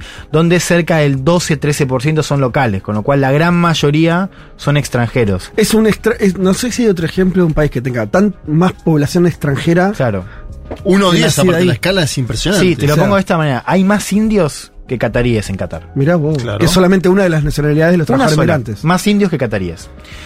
Eh, cuesta, cuesta- o sea, parece otra cosa más que un país, no sé. Ent- No sé si Eh, se entiende, o sea, es un país, claro, pero es un país, claro, es, pero, es tan eh, extraña esa regla. es muy extraña. Es tan extraña que, digo, eh, es muy difícil no verlo como una minoría que impone una serie de condiciones a, a- a la población real que es eh, migrante. Claro, con una, una- una monarquía absoluta, con lo cual ahí también la Sí. dinámica política es, es muy distinta. A ver, Otra cosa que se ha comentado mucho, ahí ya nos metemos si querés en, en el tema de esta columna, es cómo el Mundial, en parte también por la, por la repercusión que tiene, es eh, una herramienta de soft power, ¿no? De poder blando, digo, cosas que hacen los estados para ganar prestigio e influencia en el escenario internacional. Qatar lo intenta en parte con esta inyección brutal de, de dinero que también ha sido un foco de críticas, ¿no? De qué manera se le adjudica el, el- el- la sede del mundial, ¿no? Quiénes votan y si recibieron algún tipo de beneficio económico eh, a cambio, digo, esto ha sido también un foco de críticas hacia la FIFA. Pero también, y acá nos metemos hoy, creo que es lo más interesante para, para charlar desde nuestro espacio, es cómo para Qatar esa construcción de influencia fue previo. Así que el Mundial, si querés, es un eslabón importante en una estrategia y una política exterior que ya estaba siendo construida con este foco hace más tiempo, ¿no? Y que tiene una parte en el mundo, si querés, con Ajá. vínculos con Occidente, y otra parte en Medio Oriente. Primero ubiquémonos, ¿no? Qatar es un país, los decía recién, muy pequeño, 11.000 metros cuadrados, que está entre Irán y Arabia Saudita. 11.000 kilómetros. Cuadrados, sí. No, metros, dijiste, era muy chico. Era, era ¿Qué- muy chico. qué dije? 11.000 metros, dije, pará, es una Dije, quinta. ok, no, kilómetros cuadrados. Eh, Igual es muy chico, 11.000 sí, kilómetros es chiquito. Eh, lo ven en el mapa, es chiquitito. Eh, es, ubicado, una, es una puntita, ¿no? Sí. Como que sobresale una península. Claro, y acá la geografía importa, digo, en general Medio Oriente es una geografía compleja, pero es un país que está entre Irán y Arabia Saudita, ¿no? Y que comparte con Arabia Saudita una frontera terrestre. Eh, un país que por su historia no se, en general no se destacó mucho, o sea, un, lugar de pasada, un puerto de pescadores de, perlas, que se convierte en 1917 en, un protectorado británico, unos años después de- del fin de la, intervención del Imperio Otomano, eh, que a partir de la década de- del 30 descubre petróleo y que empieza a cambiar su perfil económico, y que recién se va a independizar de Reino Unido en 1971, ¿no? que es una década también muy importante para Qatar porque, ya decíamos, tenía petróleo y consigue o descubre eh, gas natural. ¿no? De hecho, eh, para Qatar es más importante el gas, donde tiene la tercera reserva más grande del mundo, que el petróleo, que igual es importante y tiene que ver también con la guita que tiene, pero Sí. es realmente en el, gas- el mercado de gas natural donde Qatar hace la eh, diferencia. Ahí también se consolida como un país muy rico en términos de, de PIB per cápita, también por la poca cantidad de gente Mm. que tiene y porque hay muy poca gente también local, digamos, que goza de, de eh, derechos civiles. Eh, pero creo que también lo interesante es pensar cómo, más allá de los recursos, hay una construcción que tiene que ver con la diplomacia de, de Qatar. También en parte por lo que ha buscado, digo, estos soft- ese soft power, eh, yo les contaba al principio del programa, el caso de Al Jazeera en los 90, o sea, la principal cadena eh, mediática de, de Medio Oriente, que además de Medio Oriente tiene mucha llegada eh, a nivel extranjero, o sea, es casi como una BBC de Medio Oriente que tiene Sí. de pronto eh, corresponsales y muy buenos acá en América Latina, o sea, cuenta también América Eso vos Latina. decís, desconozco, eh, no sé, digo, Sí. eh, las razones de hacer ese canal, que incluso es un canal como hasta, con- a veces depende de las- los, los conflictos que trate, con posiciones te diría hasta progresistas en algunos casos, Sí. o por lo menos, ¿no? De, de- de cierta discusión, de... de- Sí, sí, siempre bastante ligada igual a los intereses cataríes, No, ¿no? Por ejemplo, de la descarto. primavera árabe los cubría mucho, porque Sí. claro, eran países que por ahí no tenían muy buen vínculo con Qatar particularmente. Entonces le daba mucho espacio a todas las protestas cuando los otros gobiernos o los medios de otros gobiernos lo silenciaban un poco más. Eh, bueno, Al Jazeera es efectivamente un, un punto de inflexión, si querés, en, en esa estrategia, estrategia que comienza el padre del actual eh, emir, o sea, el, este emir asume en 2013, después la abdicación del padre, pero digo, ahí en los 90 hay, si querés, un punto de inflexión en, en el sentido de que aumenta esta visibilidad de Qatar, eh, tanto en Medio Oriente como en el resto del mundo. Y lo interesante es, digo, leyendo un poco de, de- de por qué hacía esto, era también como una manera de defenderse, o sea, ganar autonomía y ganar proyección también para defenderse de los intereses de los gigantes que están en el medio Claro. Mm. de Irán y sobre todo Arabia Saudita por el otro lado, ¿no? Después también hay otras marcas, digo, está el caso de Qatar Airways, que inclusive estuvo en la camiseta, no sé si hasta está ahora, pero estuvo mucho tiempo en la camiseta de Barcelona. Sí. Eh, también organizando torneos de, otros deportes, bueno, con la compra del PSG, que también tuvo que ver con eso, ¿no? O sea, comprar un club de elite, pero además conectado con París, o sea, esto de agarrar un club que había, había sido muy bueno, o tenía cierto prestigio, pero estaba muy alicaído, y lo compra, lo levanta y lo transforma en esta meca de superestrellas que tiene a Messi, Mbappé eh, y Neymar. Pero hay también un elemento interesante que es el rol que tiene Qatar a nivel geopolítico Medio Oriente, ¿no? Por un lado, eso tiene una conexión con potencias extranjeras, Qatar es un aliado militar de Francia y es un aliado militar de Estados Unidos, tiene la base más grande, o sea, la base más grande de Estados Unidos en Medio Oriente la tiene justamente Ah, en eh, Qatar y que fue una base clave para las operaciones de Afganistán e Irak. Y también como un jugador que básicamente, y me lo resume así Ezequiel Coppel que vamos a escuchar ahora, es un jugador que se lleva bien con todos, que tiene vínculo con todos. Algo que es casi único en Medio Oriente, donde siempre hay bandos. Es difícil de entender, pero. Voy a decir que se lleva bien con Israel y con Irán, por decir. Sí, con Israel no se lleva bien, pero tiene vínculo al menos, lo cual Ajá. no es algo menor. Bien. O sea, es un jugador que, que se lleva mejor con algunos que con otros, pero que está. En cada cosa que pasa, el Qatar tiene un rol y es eh, una condición eh, única para un país tan pequeño. Quiero que escuchemos cómo lo, cómo nos lo contaba Ezequiel Coppel, él es un periodista especializado en Medio Oriente, lo hemos eh, invitado acá, estuvo hace, hace unos meses acá en estudio, acaba de publicar la reedición de La disputa por el control de Medio Oriente, que es un libro que él ya había editado, pero que ahora amplía, lo publica Capital Intelectual. Escuchemos cómo resumí un poco Ezequiel el rol de Qatar en este tablero tan complejo que es eh, Medio Oriente.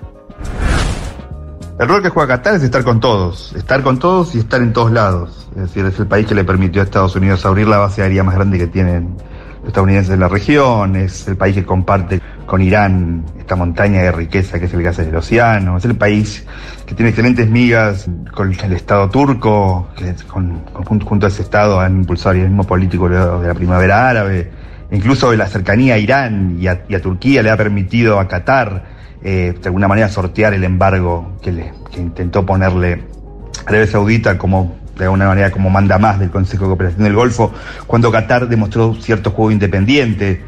Eh, es el país que tiene de alguna manera una, relación con Israel eh, y le ha permitido a, los israelíes lidiar con la, con la Hamas. Recuerdo también ahora, me viene a la cabeza, es el país que le permitió a Estados Unidos de alguna manera llegar a un acuerdo de retirada con los talibanes. Bueno, ahí mencionaba Ezequiel el caso de los talibanes, ¿no? De Donde, además en esa construcción también diplomática, Qatar empieza a ser eh, reconocido como un actor que puede mediar, en parte por tener vínculos con todos, en estas grandes, grandes acuerdos, ¿no? Fue el caso de los talibanes.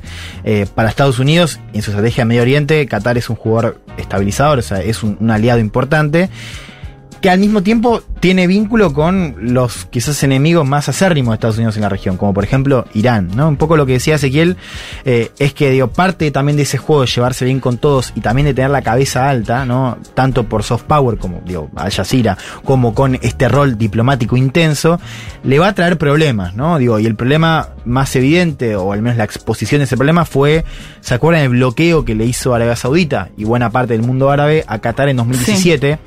Donde lo acusa de promover, primero de estar muy cerca de Irán y de promover el terrorismo en la región. Un poco lo, lo decía Ezequiel la pasada. Eh, después de la primavera árabe, Qatar empieza a estar más cerca de los movimientos islamistas a nivel político, ¿no? Que están cerca también de Erdogan en Turquía, como por ejemplo la hermandad musulmana. Creo que Mm. algo hemos contado acá Sí, también. no, y me acordaba que rompió, o sea, de hecho lo estaba buscando para confirmarlo, pero que eh, incluso llegaron a romper los lazos diplomáticos, ¿no? Arabia Saudita, Emiratos Árabes, otros países del Golfo, que lo acusaron de terrorismo.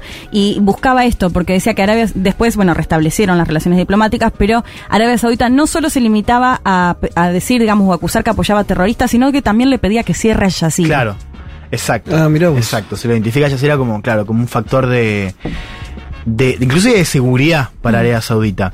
Eh, y fíjate qué interesante y qué sintomático también que ese bloqueo, que fue un bloqueo importante, lo decía Leti, a nivel económico, pero también a nivel diplomático, no lo termina quebrando Qatar. O sea, Qatar justamente sobrevive por ese acercamiento, en este caso con Irán, pero también con Turquía, que le dan una línea eh, de ayuda eh, económica.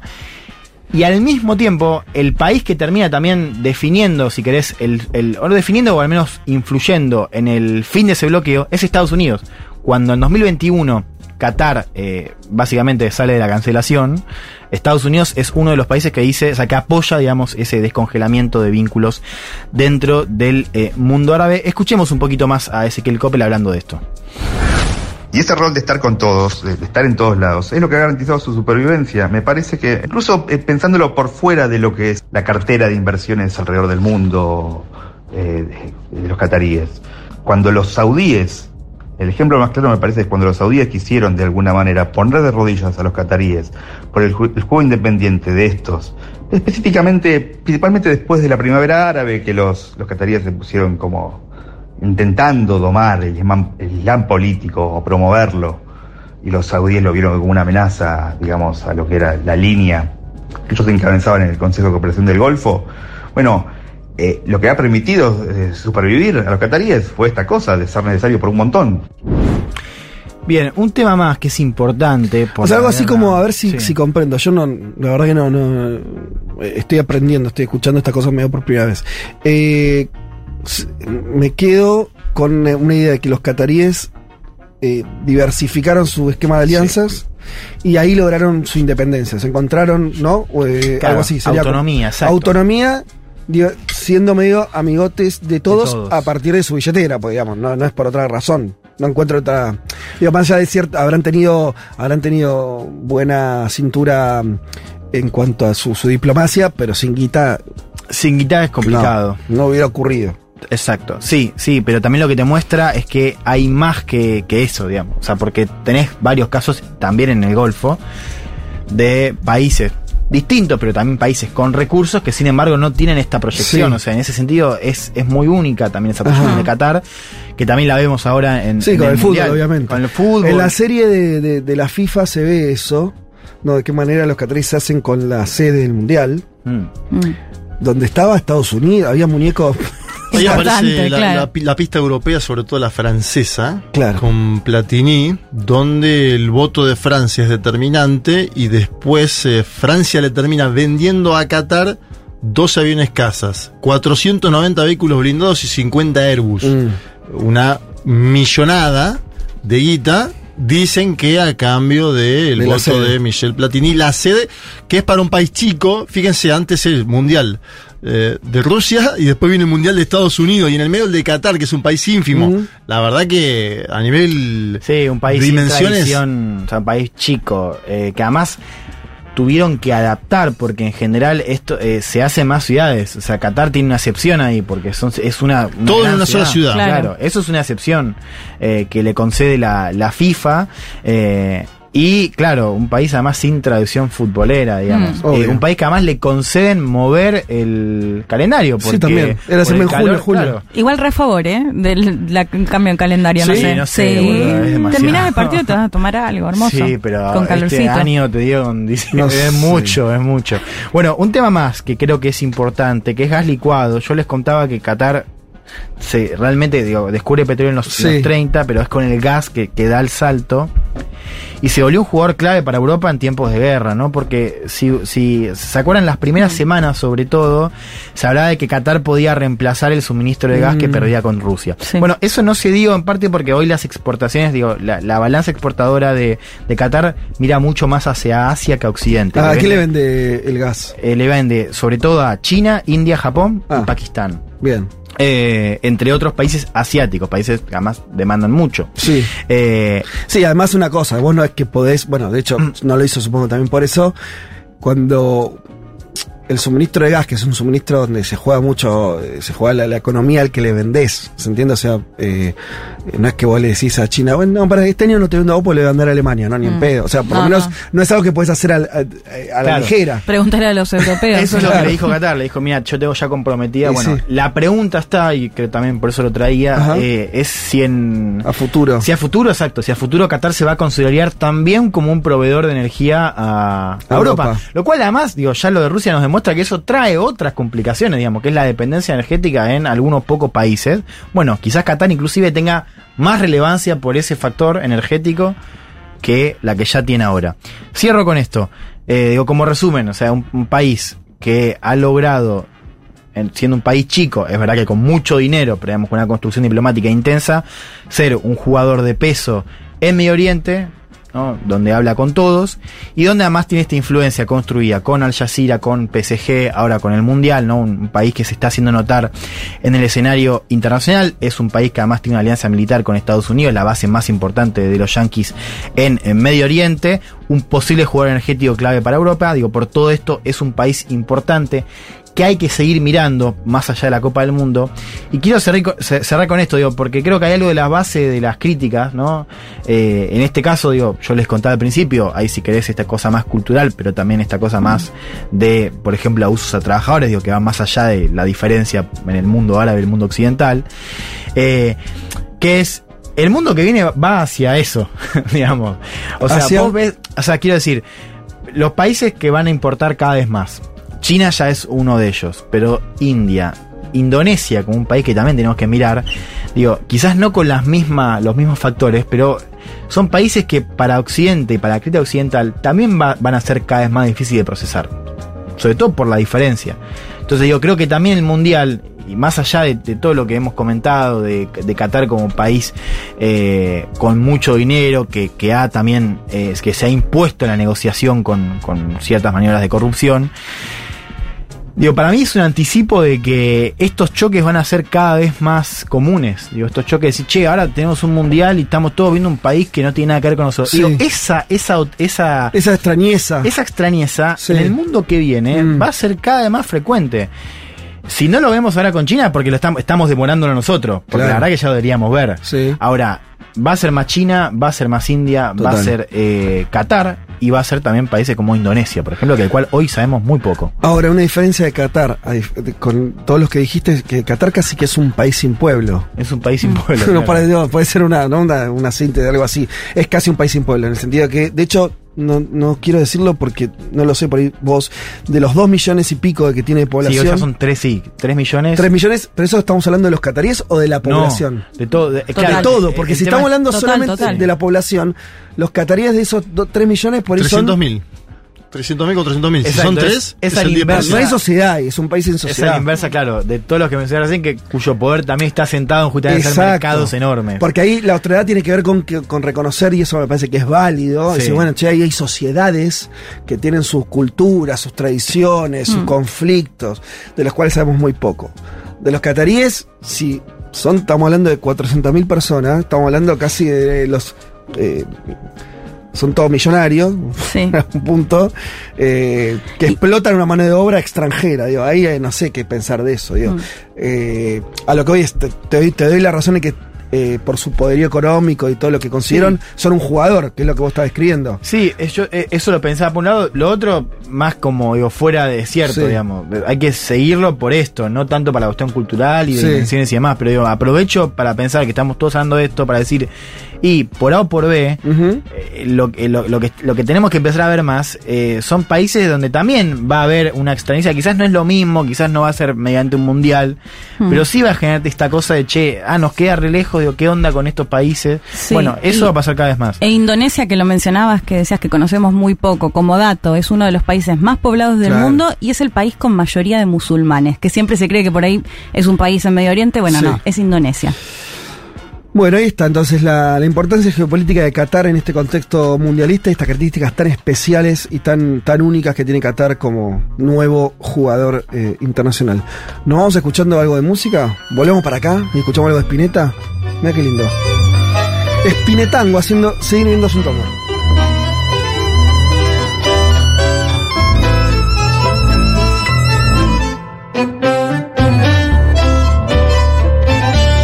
a tu corazón yo llego igual, todo siempre se podrá elegir. No me escriban la pared, solo quiero estar entre tu piel. Y si acaso no brillara el sol y quedara yo atrapado aquí, no vería la razón seguir viviendo sin tu amor. Y hoy que enloquecido vuelvo buscando tu querer. No queda más que viento, queda más acaso no brillara el sol y quedara yo atrapado aquí, no vería la razón de seguir viviendo sin tu amor.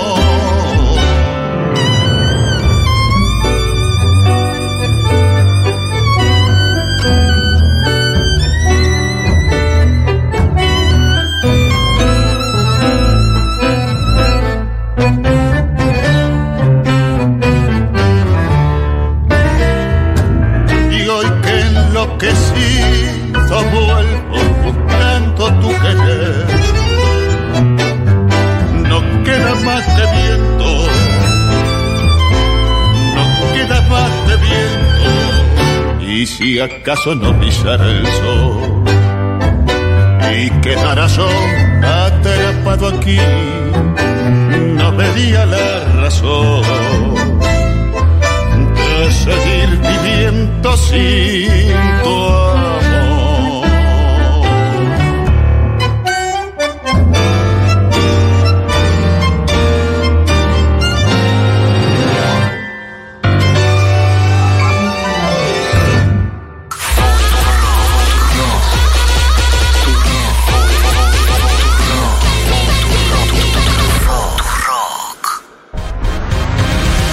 Barbie Recanati. Yo soy Manu Buscalia y te invitamos a escuchar Fuimos Emergentes, el podcast de Futurock que busca inspirar a nuevos artistas a través de las historias de los que ya se convirtieron en clásicos. En cada episodio entrevistamos a referentes de la música para transportarnos a sus comienzos. Estamos hablando del 80, 81 todavía. Era, era peligroso salir a pegar carteles. ¿viste? No, no había. Y, o pintar grafitis era imposible. En Buenos Aires era jugársela.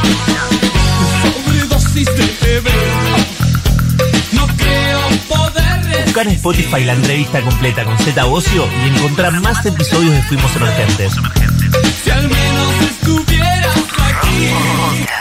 Futurock. Ser millonarios.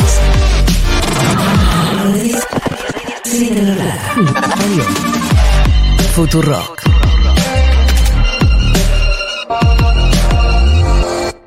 Federico Vázquez, Juan Manuel Carr, Leticia Martínez y Juan Elman. Un mundo de sensaciones. De la invención de la rueda a las stories de Instagram. Vamos eh, a meternos en México, si te parece, Juanma, lo que decíamos, cuatro años de la presencia de AMLO y movilización en apoyo a Morena también. Estabas vos contando de esa, de esa marcha. ¿Cómo querés este, arrancar para contarnos un poco? Eh, es dedo para arriba los cuatro años de AMLO en, en varios sentidos, ¿no? Sí, claro. eh, y en este momento hay una movilización que entiendo que es grande, que después habrá que ver el número concreto, las fotografías, eh, por los cuatro años de presidencia de Andrés Manuel López Obrador. Acuérdense que López Obrador lo podemos emparentar a, si querés, a, a- a Lula o a Tabaré Vázquez en el sentido de los liderazgos que fueron, fueron, perdieron y en un momento ganaron. Obviamente él denuncia fraude 2006, sobre todo, esa elección que denuncia que fue amañada. 2012 también denuncia fraude y termina ganando la elección en el año 2018, pero es un hombre que también supera adversidades. Acordate que tiene un infarto de miocardio en el medio, algunos decían que iba a dejar la política. El tipo siguió persistente, armó un movimiento político propio que suplantó a los partidos tradicionales en México y logró su objetivo. Y es además un liderazgo que empalma con. Viste que ahora hay mucho. Hay algún liderazgo latinoamericano que no va tanto a la historia de los países, ¿no? Eh, digo, Nayib Bukele, por darte un ejemplo, de alguien que eh, podemos debatir acá. Es que viaja a la historia del Salvador de forma permanente. Es un presidente de la acá y ahora. En su Sí. momento el macrismo quiso hacer lo mismo en la Argentina. Sí. Bueno, la historia argentina. Claro, pues se vende más como un renovador también. Exacto, está bien. Pero AMLO dice, yo soy la cuarta transformación, nosotros somos la cuarta transformación porque antes estuvieron Hidalgo, Benito Juárez, Zapata, Villa, es decir, la independencia, la revolución mexicana. Así traza una línea histórica persistente. Me parece que eso está bueno en un momento de América Latina donde es más difuso esto de las líneas históricas. Mm. Por, por ahí, si querés, Petro lo hizo a su manera cuando asume y pide la espada de Simón Bolívar, ¿no? en Colombia. Es algo propio de, de, de- los gobiernos más de izquierda que sí abreva- intentan abrevar en una, en una línea histórica, ¿no?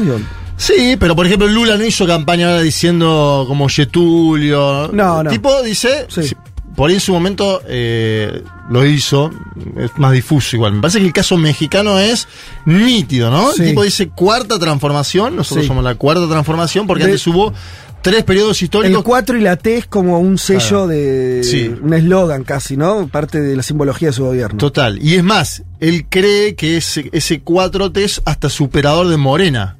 Entonces podríamos entender ahí también una búsqueda, así como Lula buscó un lulismo, algo que exprese algo más que el Partido de los Trabajadores, creo que AMLO intenta con la 4T algo más grande. De hecho, hay dirigentes del Movimiento Ciudadano, por citar un partido al azar, que empatizan con algunas de las cuestiones que plantea AMLO en términos históricos. ¿sí? Ahí me parece que está bueno poner eso en consideración. Y además la, la alta aceptación, ¿no? que siempre lo mencionamos acá. Hay una encuesta que es de una empresa estadounidense, Morning Consult, que dice que AMLO está en segundo lugar a escala global, solo superado por Narendra Modi, el líder indio. Eh, y el partido Morena, si lo tomamos las últimas elecciones a gobernador, por ejemplo, tiene 20 gobernaciones, 22 si contamos aliados, es decir, está bien plantado. Hay un problema histórico que tiene que ver con que en México es un mandato y, te vas a tu casa. Sí. Ni siquiera seguís en política de forma activa. Bueno, hay algunos expresidentes que siguieron en política de forma activa, pero, Pero, no pueden volver eh, ni siquiera pasado otro mandato. No. Es una, una extrañeza ese, ese tipo de... Hay pocos países que, que sean tan restrictivos. Está el, el que más se repite es, algunos, tampoco lo tienen tantos, pero algunos tienen el, el modelo de Estados Unidos, dos mandatos y, y chau.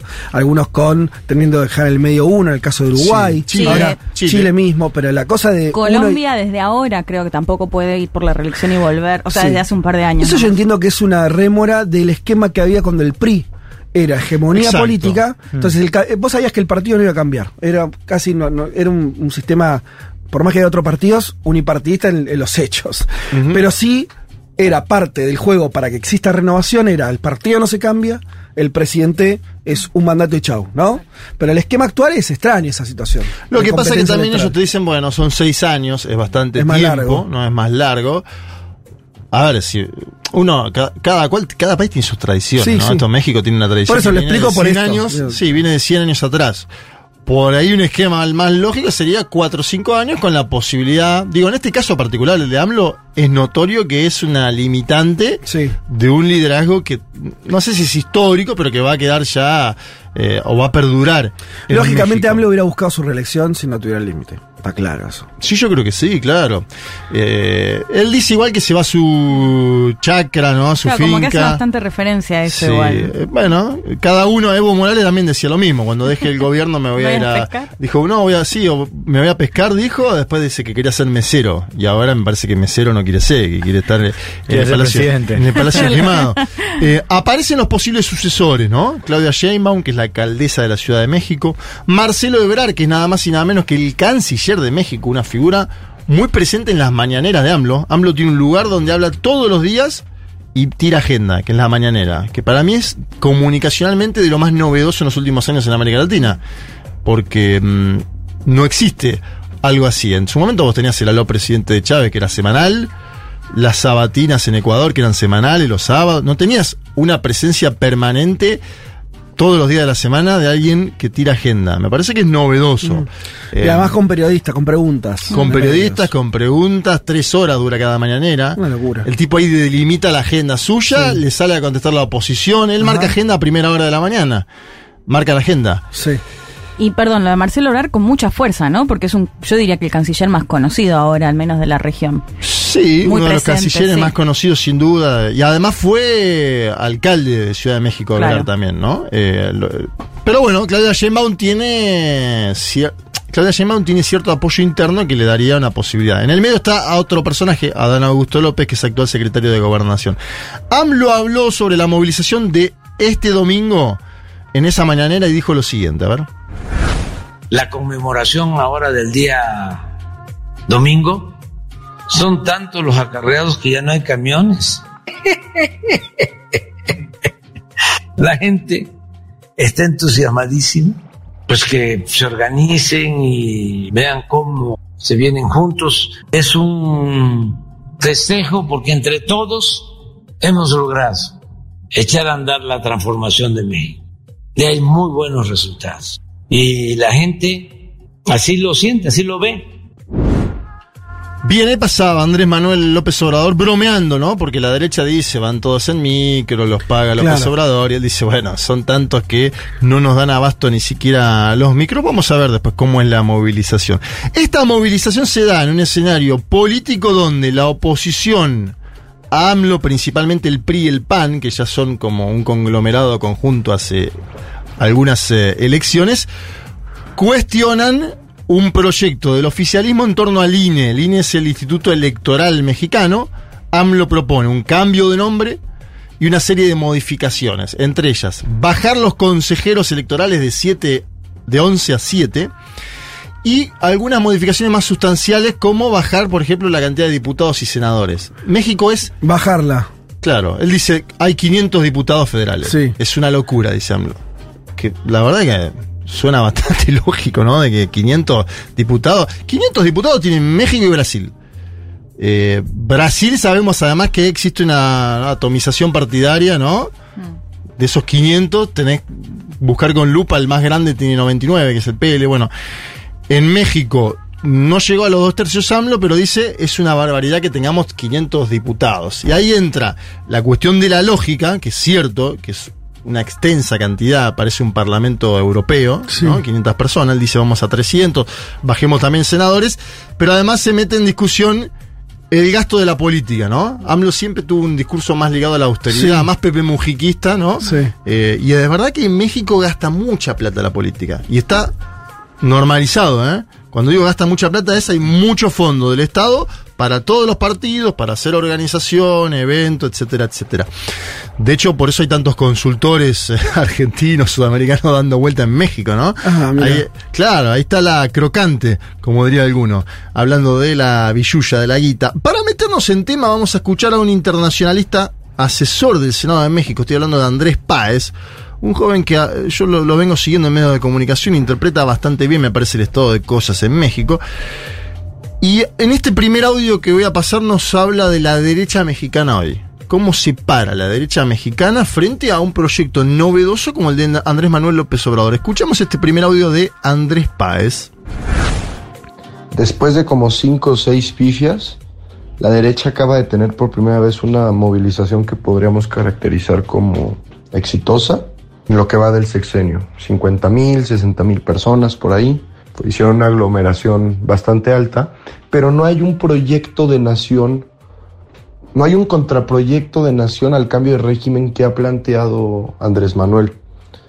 Realmente lo que los movilizó fue la defensa, entre comillas, de una institución, entre comillas, que ellos crearon durante la transición democrática, todo esto entre comillas. Entonces, no ha surgido aún un personaje que sea capaz de aglutinar a una alianza opositora. Hoy por hoy en las intermedias se presentaron PAN, PRI, PRD en la alianza, como bien sabes, y Movimiento Ciudadano se ha mantenido reticente a integrarse a esa alianza, creo yo, en una estrategia de ser una opción más socialdemócrata eh, y que les ha funcionado en dos gubernaturas, concretamente Jalisco y Nuevo León. Yo aún así de la movilización más reciente que tuvieron, que es respetable y que es eh, un éxito para ellos, veo que no existe un programa doctrinal, veo muchas diferencias entre el PAN y el PRI eh, partidistas, veo una desarticulación, veo una desconexión social muy tremenda, los veo repartiendo propaganda en la que dicen que las personas que asistieron a su marcha son ciudadanos que pagan impuestos y quienes eh, asistiremos el domingo somos el pueblo pendejo irracional que no paga impuestos y que apoya a López Obrador por una torta, por un jugo y por una beca. Bien, ahí pasaba el primer audio de Andrés Páez, me parece que está interesante analizar, ¿no? El, contexto de la derecha mexicana frente a AMLO.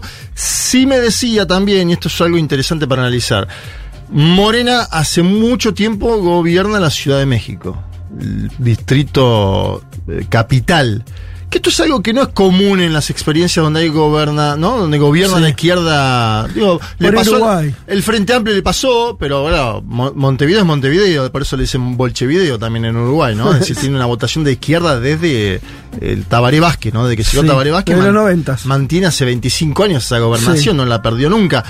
Ciudad de México la gana López Obrador, luego la mantiene López Obrador en el tiempo, con Ebrard, con Claudia Sheinbaum. Es probable que a futuro pierda la Ciudad de México Andrés Manuel López Obrador y habrá, que ver qué significa eso. Me parece interesante que el principal desafío de López Obrador y su partido en 2024, además de ordenar la transición interna, es si mantiene o no Ciudad de México. Vamos a ver eso, habrá que verlo. Em, y después lo otro es esto que mencionaba el de la no comprensión opositora. Dice Andrés Páez, y vamos a escuchar este segundo audio, que esto tiene que ver con que es la primera vez que México vive, dice él, un movimiento nacional popular en el gobierno y que esto dificulta el entendimiento de los partidos tradicionales ante la situación. A ver, escuchemos el segundo audio de Andrés Páez. Eh, pero insisto, yo no veo que tengan un proyecto de país claro, los veo con cierta soberbia todavía, los veo noqueados de la elección del 2018 todavía, los veo desarticulados, los veo mareados, los veo sin comprender aún que lo que en México se está gestando no es un cambio de gobierno, sino que es un cambio de régimen, y que ese cambio de régimen también implica un cambio en el sistema nacional de partidos. Y eso no lo han comprendido, porque es la primera vez que México vive un movimiento nacional popular en el gobierno. Y entonces, claro, ciertos militantes de Morena, la- las bases electorales comprendemos esto, o hay una comprensión del, oficialismo de nuestro gobierno, entonces somos capaces de corregir los errores y articular mejor las victorias. Pero ellos ni siquiera comprenden qué está sucediendo. Es como si fueran jugador- jugadores de béisbol y estuvieran tratando de jugar fútbol. Se, se les movió absolutamente la jugada y se toman con que el dinero ya no es suficiente para, para ganar elecciones. Ahora hay un presidente que desde el poder eh, político y desde la conferencia mañanera pues articula la agenda y mueve el tablero de ajedrez en lo que él considera es favorable, uno, a la gente, al pueblo y dos, a su proyecto. Entonces, están jugando un partido que no comprenden y van perdiendo 3-0 al medio tiempo, 4-0. Entonces, ni siquiera pueden hacer cambios porque no entienden qué está sucediendo, ¿no? Bueno, en la analogía futbolera, justo. Pero de qué régimen día. habla, decía, él lo que lo que dice es que cambia el régimen porque hay un, un partido nacional popular en el gobierno, digamos. Él dice que López Obrador ha transformado, em, bueno, hubo muchos casos en América Latina en los últimos 15 años, ¿no? Pero ha transformado eh, la- la- el bipartidismo que había, PRIPAN, se ha colocado como alternativa, y no solo como alternativa, sino que ha, ha hecho que el PRI y el PAN, que eran históricos adversarios, se hayan tenido que unir, digamos. Bueno, cambia el sistema de partidos entonces, más que el régimen, digo. Sí, yo entiendo que habla de, habla de eso. Es- es- yo, ¿sabes qué pensaba? Eh, salvando distancias, pero por ahí eh, a mí me resonaba a los primeros años del kirchnerismo. Sí. Vos eh, tenés el 2005, 2007, ¿qué pasaba? Vos tenías un gobierno muy fuerte después de, bueno, de una crisis Mm. muy fuerte, pero vos tenías el sistema de partidos, o sea, de pronto empezaban a haber alianzas extrañas en ese momento, vos tenías, no sé, Claro. carrera progresista, pero de pronto se empezaba cada vez más a juntar con sectores de derecha, y decía, "Che, pero qué está...", Y es como que no, y no lograban, después de la crisis del campo y todo, pasaron otras cosas, y sí, Sí. pero de pronto no, no era como hay un solo proyecto. Vos digas- después veías el No, resto no, eran como exacto. situaciones medio desarmadas y que no y me, me llamó la atención eso que decía como que de mucha desconexión incluso con la gente en el sentido de decir bueno eh, un gobierno que tiene buenos índices ahora por ahí vas a hablar de eso Ahora vamos a índices medidas. económicos sociales yo qué sé Claro. y no una respuesta que no es muy clara incluso hasta sé lo que me preguntaba es no hay ultraderecha en México por ahora Por ahora, fíjate que Sí, la alianza. La, Como- la cumbre de la la que derecha falta. se hizo Acaba- hace unos días Bueno, en México. Acaba de hacerse una cumbre de la extrema derecha continental en México, pero como bu- pero los buscando. primeros los partidos de oposición todavía no son Sí, eso no pareciera haber Eso, llegado exacto. al nivel que llegó en Y otros después, países. eh, sí. Esto lo tomo como pregunta, eh, como duda también, digo, tomando ese espejo 2005-2006 en América Latina, digo, si hay realmente algún cambio estructural en términos económicos o de proyecto que pueda justificar esta visión tan ahí va transformadora. digamos. Yo, mirá, justo lo pensaba ayer cuando eh, escuchaba los audios de, de- de Andrés Páez. Em, porque además, siempre que hablamos de México, nosotros va- vamos a la política exterior de México, ¿no? Decimos claro. Que bien estuvo con Sí, sí, que bien la CELAC. Y no sabemos tanto de lo interno Ahí va. de México. Y ahí me parece que va más hacia el lulismo de vuelta, ¿no? Eh, a- Andrés Singer habla de las transformaciones del lulismo a través de tres, pun- tres puntales, ¿no? Eh, que es programas sociales por uno, salario mínimo, siempre por encima de la inflación, segundo, y empleo, ¿no? Eh, casi pleno empleo. O al menos eso es lo que intentó Lula en su momento, ¿no? Desde los programas sociales, salario mínimo y empleo. Primero de poner tres comidas en el plato de los brasileros hasta que vivan eh, mejor, que puedan viajar en avión, ¿no? Es lo que dice Lula siempre. Andrés Páez dice que en México se suman estos elementos, pero que además aparece lo de la inflación controlada, ¿sí? Inflación controlada en un contexto latinoamericano de inflación creciente, que él lo pone como una novedad. Pero escuchemos porque me mandó un audio de casi dos minutos sobre todo lo que hizo AMLO en lo interno. A ver. Escuchémoslo, a ver, Andrés Páez, tercer audio. Yo creo que como logros podríamos o podrías mencionar, por ejemplo, eh, la capacidad de inscribir al IMSS, al Instituto Mexicano del Seguro Social, a las personas trabajadoras del hogar por primera vez, el programa piloto y ahora ya el programa funcionando, pues el aumento al salario mínimo, un fuerte desarrollo hacia el sur-sureste, eh, pues una reivindicación de los pueblos indígenas que nunca se había hecho en el país, que viene con parte del desarrollo al sur, eh, la recuperación del empleo previa a la pandemia de COVID, ya, ya tenemos el empleo formal previamente recuperado, una inflación bastante controlada, eh, una amplia política social, el programa Sembrando Vida, que es en materia ambientalista, eh, por ahí tenemos Jóvenes Construyendo el Futuro también, que es un programa de capacitación laboral para que se inserten al mercado. Bueno, ni se diga las becas para el bienestar Benito Juárez, que son becas que se le otorgan a niños de primaria y secundaria antes de la preparatoria, que es el término antes de la universidad. Becas para adultos mayores, o sea, la pensión para adultos mayores que se ha doblado, prácticamente doblado, triplicado ya. O sea, la política social es muy amplia. Una política exterior, por ejemplo, también podremos abordar que sin salirse y entendiendo que estamos dentro de la zona de influencia de Estados Unidos, pues ha decidido intentar expandir los márgenes de maniobra. Hemos, eh, como tú bien sabes, intensificado nuestras relaciones con un, un gobierno hermano como es el de Argentina, el rescate de Evo Morales, el renacimiento de la CELAC. Entonces, aunque Andrés Manuel no viaje mucho, sí tiene una, por lo menos una concepción de una región de América Latina muy unida y yo creo que eso también es muy interesante porque antes nosotros éramos de los principales promotores del Grupo de Lima, muy asidos a la visión de Estados Unidos y hoy con una amplia capacidad de negociación política, pues bueno, hemos ampliado nuestros márgenes de soberanía efectiva, lo cual me parece interesantísimo. Pongo un ejemplo de lo laboral, de lo del empleo. Ustedes acuérdense que estamos hablando de México, un país Sí. muy informalizado en Sí. términos del empleo en general. De hecho, esa fue una de las razones que se escribieron para que no aplicaran, eh, como se llama, medidas muy restrictivas cuando fue el COVID. Exacto, que Que nosotros de acá decíamos, no, López Exacto. Obrador, qué locura que estás haciendo. Bueno, Con el nivel de informalidad que tenía, no podía mandar a todo el mundo a la casa porque se iba a quedar sin, eh, sin ingresos, eh, no sé, el 60% de, la- de la población. Por y la popularidad la mantuvo, ¿no? Sí. Este es el otro dato. ¿Te acordás que se decía, no? López Obrador va a haber Pero no, no, no te no, ¿qué No, no, no, que iba a decir que en- en- solo en octubre anuncia el gobierno mexicano, cifras oficiales, se crearon 220 mil empleos. En octubre de este año, ahora, digo. Entonces ahí tenés un efecto económico post pandemia de crecimiento, pero a la vez de estabilidad económica, es decir, no depreciación de la moneda, no inflación como sucede en otros países de América Latina, que es favorable para el gobierno mexicano y que hace que tenga una alta valoración. Em, el último audio que vamos a escuchar de Andrés Páez, y después si quieren nos metemos un cachito en la oposición o terminamos la columna con alguna consideración más general, tiene que ver con las elecciones a futuro en México. Porque yo decía, AMLO controla ya 20 gobernaciones, o mejor dicho, Morena, el partido de AMLO, controla 20 gobernaciones. Morena es hoy el principal partido mexicano, no quedan dudas de eso. Eh, y ahora va a disputarle dos bastiones al PRI, ¿no? El PRI creo que tiene cuatro gobernaciones, le va a disputar dos bastiones. Uno es el Estado de México. Claro. Eh, Donde está el DF, además.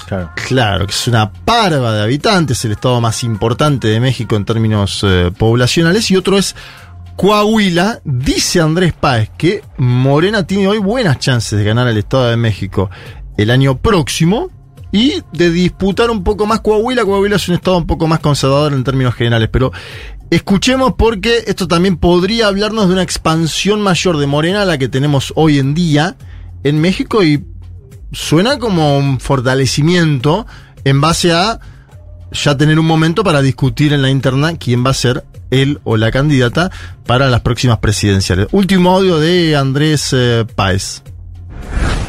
El año que viene hay dos elecciones en los principales bastiones priistas de toda la vida que nunca han tenido alternancia. El Estado de México, que es la zona metropolitana conurbana más grande del país, Estado, muy importante en términos políticos, y Coahuila, Estado del Norte, muy grande, muy, muy grande, eh, con un centro económico importante que es la laguna, con una realidad social que se cuece aparte, pero bueno, el año que viene se juegan esos dos bastiones.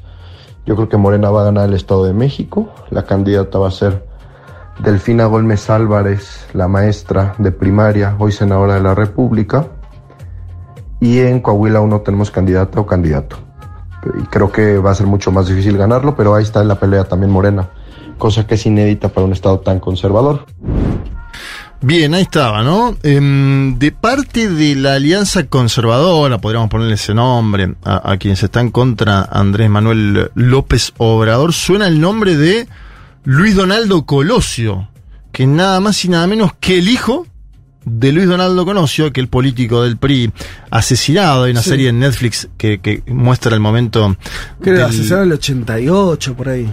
No sé si 88 más 90, pero sí, en esa época, ahora lo, ahora lo buscamos. Y vuelvo a decir, dentro del oficialismo son tres nombres los que existen. Claudia Sheinbaum, que es la alcaldesa de Ciudad de México, que sería, en caso de ser eh, ganadora de esta interna, la primera presidenta de la historia de México, en caso de que se consume y haya un triunfo de Morena. Hay dudas sobre esto, ¿no? Eh, se caracteriza en general a México como una sociedad más conservadora que las del cono sur, ¿no? Cuando se analiza el mapa latinoamericano, se dice México es una sociedad más conservadora. ¿Votaría México hoy a una presidenta? Bueno, no lo sabemos, la verdad que habrá que verlo. Sí, porque particularmente con el tema del machismo, y eso se ve en, un, se ve en una... eh, lo ves en la calle, no sé cómo decirte, ¿entendés? O sea, es esa cuestión de, de una cultura bastante machista. Sí, sí, el índice de femicidios es mayor en, digamos, para poner un punto Ajá. concreto, Ah, que bueno, no, no vamos a otro punto, Sí, claro. Eh, Marcelo Ebrard, canciller mexicano y muy 90, conocido. para 94 fue asesinado 94, Colosio. Colosesta, yo lo venía Por más. un sexenio pero- me equivoqué. Marcelo Ebrard, canciller y más conocido, como dice Leti, en términos internacionales, pero también con conocimiento interno porque es quien está en las mañaneras casi de forma permanente. Acuérdense que es quien firma el contrato con AstraZeneca para la famosa vacuna México-Argentina-AstraZeneca, pone la cara a Marcelo Ebrard, va a las mañaneras, está permanentemente presente. Y un tercer candidato que es Adán Augusto López, que es secretario de Gobernación de México. Lo que queda claro es que López Obrador hoy tiene un poder como pocas veces tuvo antes un jefe de Estado en México de estas características y que termina su, su partido, que es una creación eh, novedosa de los últimos 10 años, termina implosionando el sistema de partidos tradicionales en, México. Ahí me hace acordar, si querés, un poco más a cuando aparece el chavismo en Venezuela, ¿no? Que los Sí. partidos tradicionales también quedan, eh, no sé si demolidos, pero efectivamente produce un, un, un cambio en el sistema de partidos muy grandes. Habrá que ver si, como plantea Juan, eh, como inquietud, si esto es un cambio de régimen o no, esto es una- un debate abierto. Me parece que ellos lo quieren poner en consideración más histórica, planteándose eh, como superación del prismo y sus derivados, ¿no? El PRI en su momento, un partido que supo ser de izquierda, transformador, progresista, que luego, cuando se fue hacia el neoliberalismo, jamás volvió, ¿no? Sí, sí, totalmente. y Andrés Manuel López Obrador, Eh, retor- retomar ese, esa, ese Sí, que, igual en el caso de AMLO fue an- anterior, ¿no? Pero es algo que estamos viendo a nivel mundial, los partidos tradicionales como quedan al margen. No, y más que lo de régimen, digo, más que lo político, también lo económico, digamos. O sea, el margen para transformación más estructural de la economía. Sí, claro. habrá que ver eso, si hay posibilidad o no de transformación, habrá que ver qué, cómo el litio se, me- se mete en esa conversación. Eh, a- Ah, AMLO sí, eso. propuso la nacionalización del litio. Es cierto que además México no tiene tanta cantidad de litio como si tienen los países del Mm. Cono Sur. Bueno, Hay una cosa que no Debates. hay una cosa que no hablamos, lo digo porque lo, lo señalan algunos oyentes, así que lo incorporo al, al análisis, eh, que es la cuestión de- del narco. Eh, porque es como otro, otro de los poderes muy fuertes que existe en México, ¿no? Esto es algo que es evidente. Eh, y de hecho dice acá, escuchando muchas sesiones desde México, dice, a ver si tengo el nombre acá, Inés, eh, dice, está la violencia estructural del narco, los narcos estados, unidos al odio, las feministas, la falta de apoyo a la cultura, después todo bien, dice, como un balance donde, donde está, y lo digo Sí. porque también eh, hay otros que, que lo señalan, No, no, seguro. que hay, hay como... Lo digo también porque parece que todo Centroamérica se juega eso mucho. Que vos tenés estados, o sea, no sé, nosotros tenemos un problema, todo, toda Latinoamérica tiene problema de soberanía, en el sentido de que son estados que no terminan de controlar, no tienen el poder efectivo sobre todo su territorio y sobre todas las decisiones económicas. En otro caso, qué sé yo, el Fondo Monetario te limita tu soberanía, por decir un Mm, ejemplo, sí. hay otros. Muy ¿sí? concreto. Sí. O grupos económicos externalizados que te domina la economía local, no sé. Sí. En el caso de América, La- de, de América Central, y creo que a México le vale, eso lo tenés por el narcotráfico. Eh, ¿No? Y cuando cuando Sí. nosotros hablamos de Bukele y yo pongo ese matiz, decir, che, mirá que Bukele está, pel- está tratando de tener, de recuperar soberanía, más allá de otra, otra cuestión, ¿eh? Porque tenés una disputa real de quién gobierna ese país, las bandas o el Estado, y, y la respuesta no es obvia. En México tenés, eh, van para 40 años de, de crecimiento del poder narco, desconozco si AMLO está pudiendo hacer algo con eso o no, pero aquí sí me parece que es otro punto para entender Sí, la realidad y un segundo, si querés, menor, migración y Estados Unidos. Menor, digo.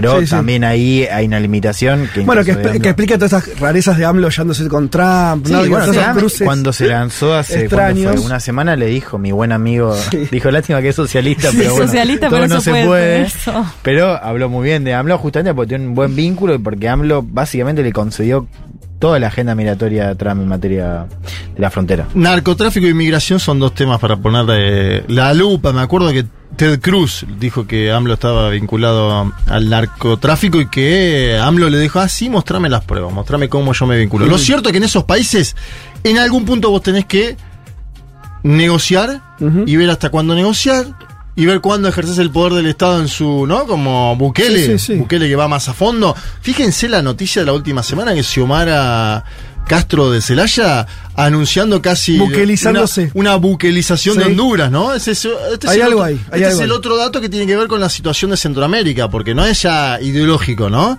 Si lo hace Bukele, que uno podría decir más de centro derecha, entre comillas, y lo hace Xiomara Castro, que es de centro izquierda izquierda, bueno, atención, ahí pasa algo con el dominio del control, lo que decía vos, Fede, del Estado, hasta dónde llega a controlar. Y creo que ese también es un desafío para México en una situación un poco más holgada de aceptación que otros gobiernos eh, anteriores, ¿no?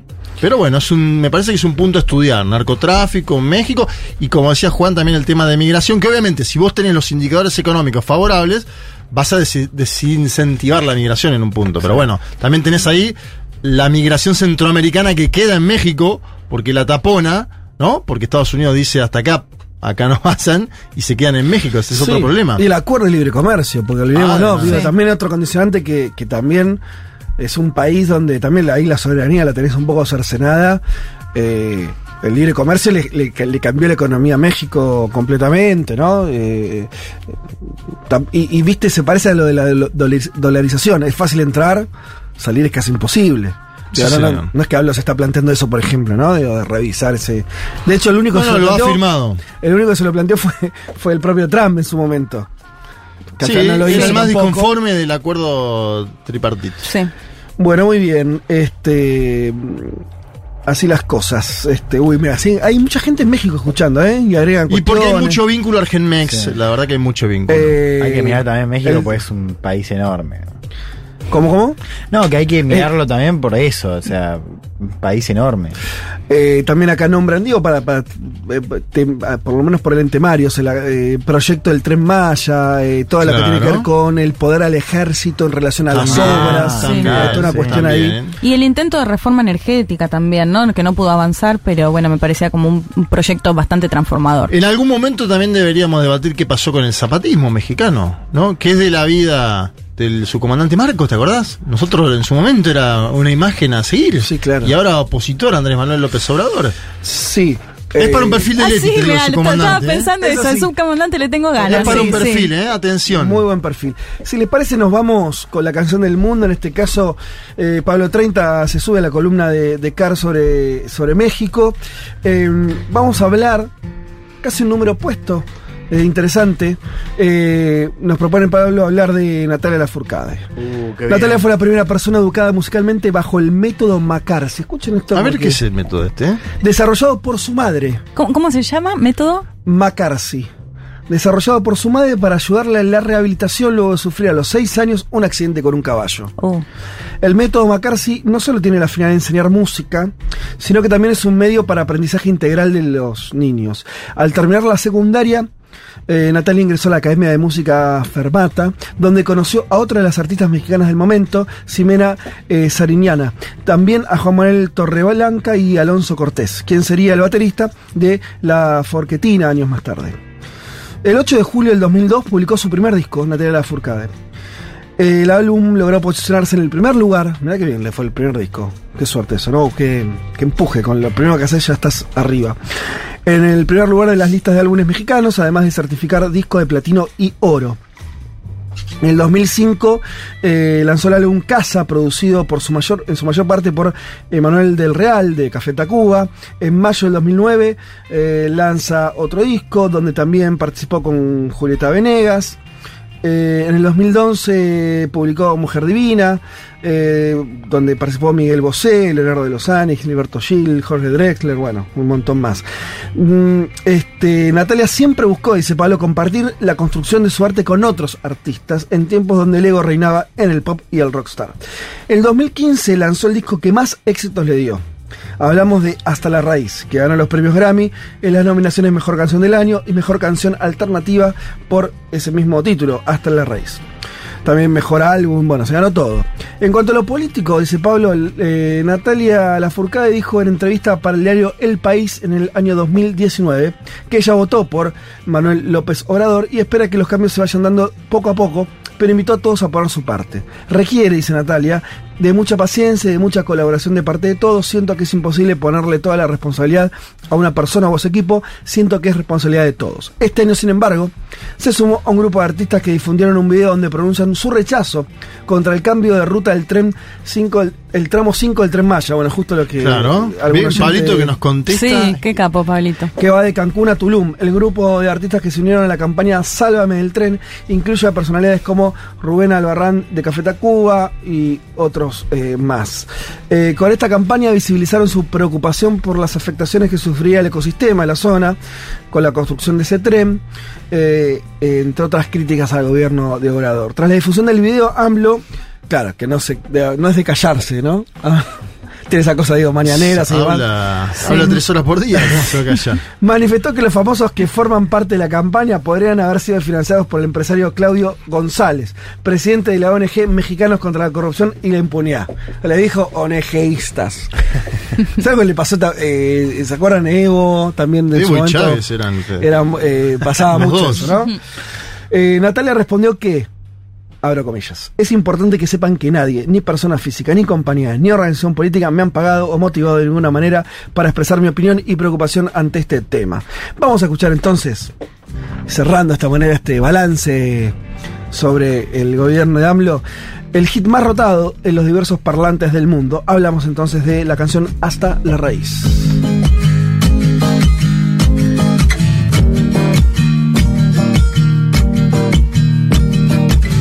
Cruzando ríos, andando selvas, amando el sol. Cada día sigo sacando espinas de lo profundo del corazón. En la noche sigo encendiendo sueños para limpiar con el humo sagrado cada recuerdo.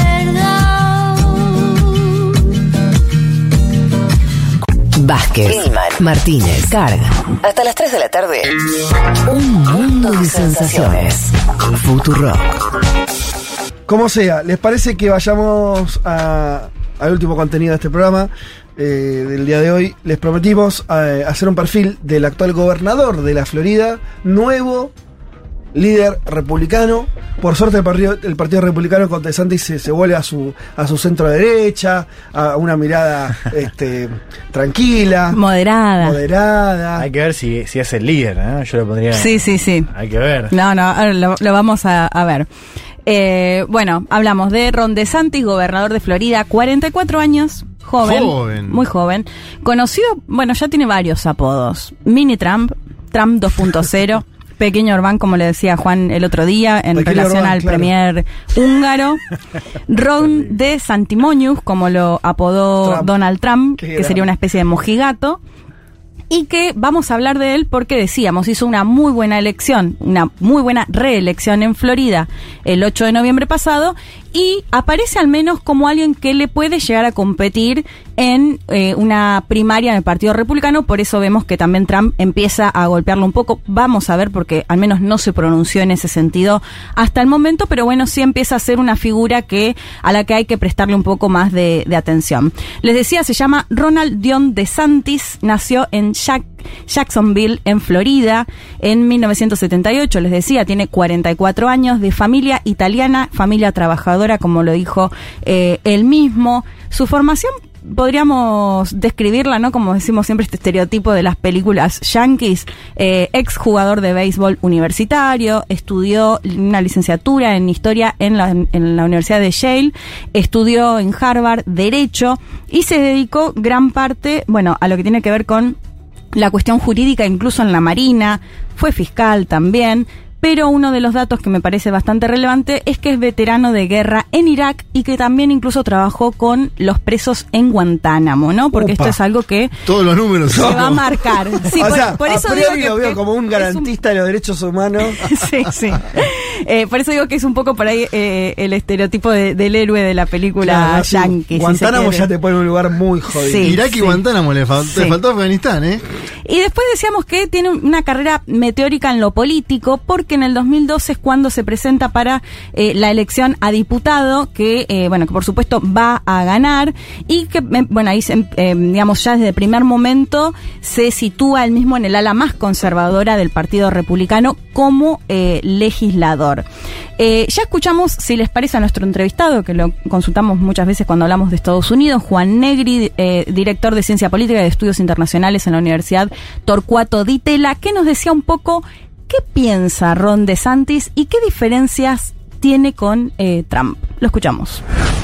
Estamos hablando de un político conservador, de un político que sigue la línea del Partido Republicano en varios de sus temas, con algunas diferencias. Es uno de los republicanos más preocupados por el ambiente, pero más allá de eso, en cuestiones como el aborto, la posesión de armas, ciertos valores sociales más conservadores y el déficit fiscal, se alinea en lo que es la línea del Partido Republicano y la, de Trump en muchos temas tradicional. A diferencia de Trump, tiene menos eh, escándalos, si se quiere, alrededor de él, tiene, hace, menos ruido. Trump siempre fue una persona, un personaje mucho más controversial. De Santis, por el contrario, es como un político más disciplinado, es un político más eh, meticuloso, más perfil bajo y no tan payasesco, si se quiere, ¿no? Es decir, tan bufonesco como puede, como puede ser Trump desde muchos aspectos, desde lo visual, pero también de las declaraciones polémicas que hace. En el sentido de Santis es como mucho más disciplinado, insisto, más un político tradicional. A pesar de que, insisto, en su, en su política, en su línea política no, no son tan diferentes. Bueno, es interesante esto que decía Juan de la línea política no se diferencia tanto de Trump, lo que tiene, si se quiere, es una cuestión más de formas que lo, lo asemejan más a un político tradicional. Contábamos, creo, en otra columna que eh, New Yorker lo, le había dicho que era un Trump con cerebro, ¿no? Un poco en, en la descripción que hacían de, de Ron DeSantis. Les decía que en el 2012 fue electo... Como alguien, perdón, lo del cerebro, más allá del, del insulto, eh, puedes tener que ver con que. Viste que Trump, bueno, yo lo tengo muy fresco por, por esto de la serie de. que la recomiendo ya, el, el, eh, de Trump Show, creo que es. Sí. Eh, donde te das cuenta, donde todo el tiempo evidencian que el tipo no tenía idea Que se de la- manda. de las nociones básicas de funcionamiento de, de Mm. las cuestiones políticas o de gobierno. Un De- adulto en la habitación sería Claro, San de Santis. pero de Santi sí, por todo Claro. este trayecto que vos decís, es combinaría las ideas de Trump con un know-how de la política más clásico, sería algo así. Sí, es- sí. es el mix. Sí, to- totalmente, pero que eh, esto que escribía Juan, en, en cuestiones, digamos, eh, políticas, no sé si se diferencia Claro. tanto. Sí, sí, bueno, sí. más esta cuestión ambientalista que planteaba que hay una preocupación, a diferencia de Mm. Trump, que hemos visto lo que, lo que ha hecho. Les decía que en el 2012 es electo diputado, va a intentar, eh, em, digamos, llevar su carrera para el Senado, o sea, para postularse al Senado, pero cuando Marco Rubio anuncia que va a, va a la reelección como senador, él opta nuevamente por diputado, así que es electo nuevamente diputado en el 2016. Y acá es interesante porque va a ser un aliado de Trump. ¿No? Si ahora hablamos que el exmandatario ya lo empieza a atacar, bueno, va a ser un, aliado y va a recibir incluso en su campaña gobernador en el 2018 el apoyo fuerte de Donald Trump. Va a ganar la gobernación por menos de un punto, una elección muy, eh, muy peleada, eh, que bueno, les decía, con el apoyo de Trump y asume en el 2019. Y acá ya tenemos que hablar de, de lo que hizo como gobernador, que claramente me parece que es el paso previo por el cual ahora estamos hablando de la situación en la que se encuentra Ron DeSantis. Sin dudas, el tema de la pandemia, esta postura que creo que lo hemos conversado fuera del aire, una postura muy a lo Trump, muy de evitar Sí. me- tomar medidas cuando veíamos que Sí. había un cierto control, él no va a, eh, a, a poner, digamos, la obligatoriedad del barbijo, va a hablar del el lugar donde hay más libertad en Estados Unidos con respecto a la pandemia. eh, y eh, lo escuchamos a Juan Negri porque es interesante que él contaba que esto en su momento de la pandemia va a generar una baja en su popul- popularidad. Pero vamos a ver que a la distancia le terminó, terminó siendo un beneficio para el apoyo a Ron DeSantis. Lo escuchamos a Juan Negri.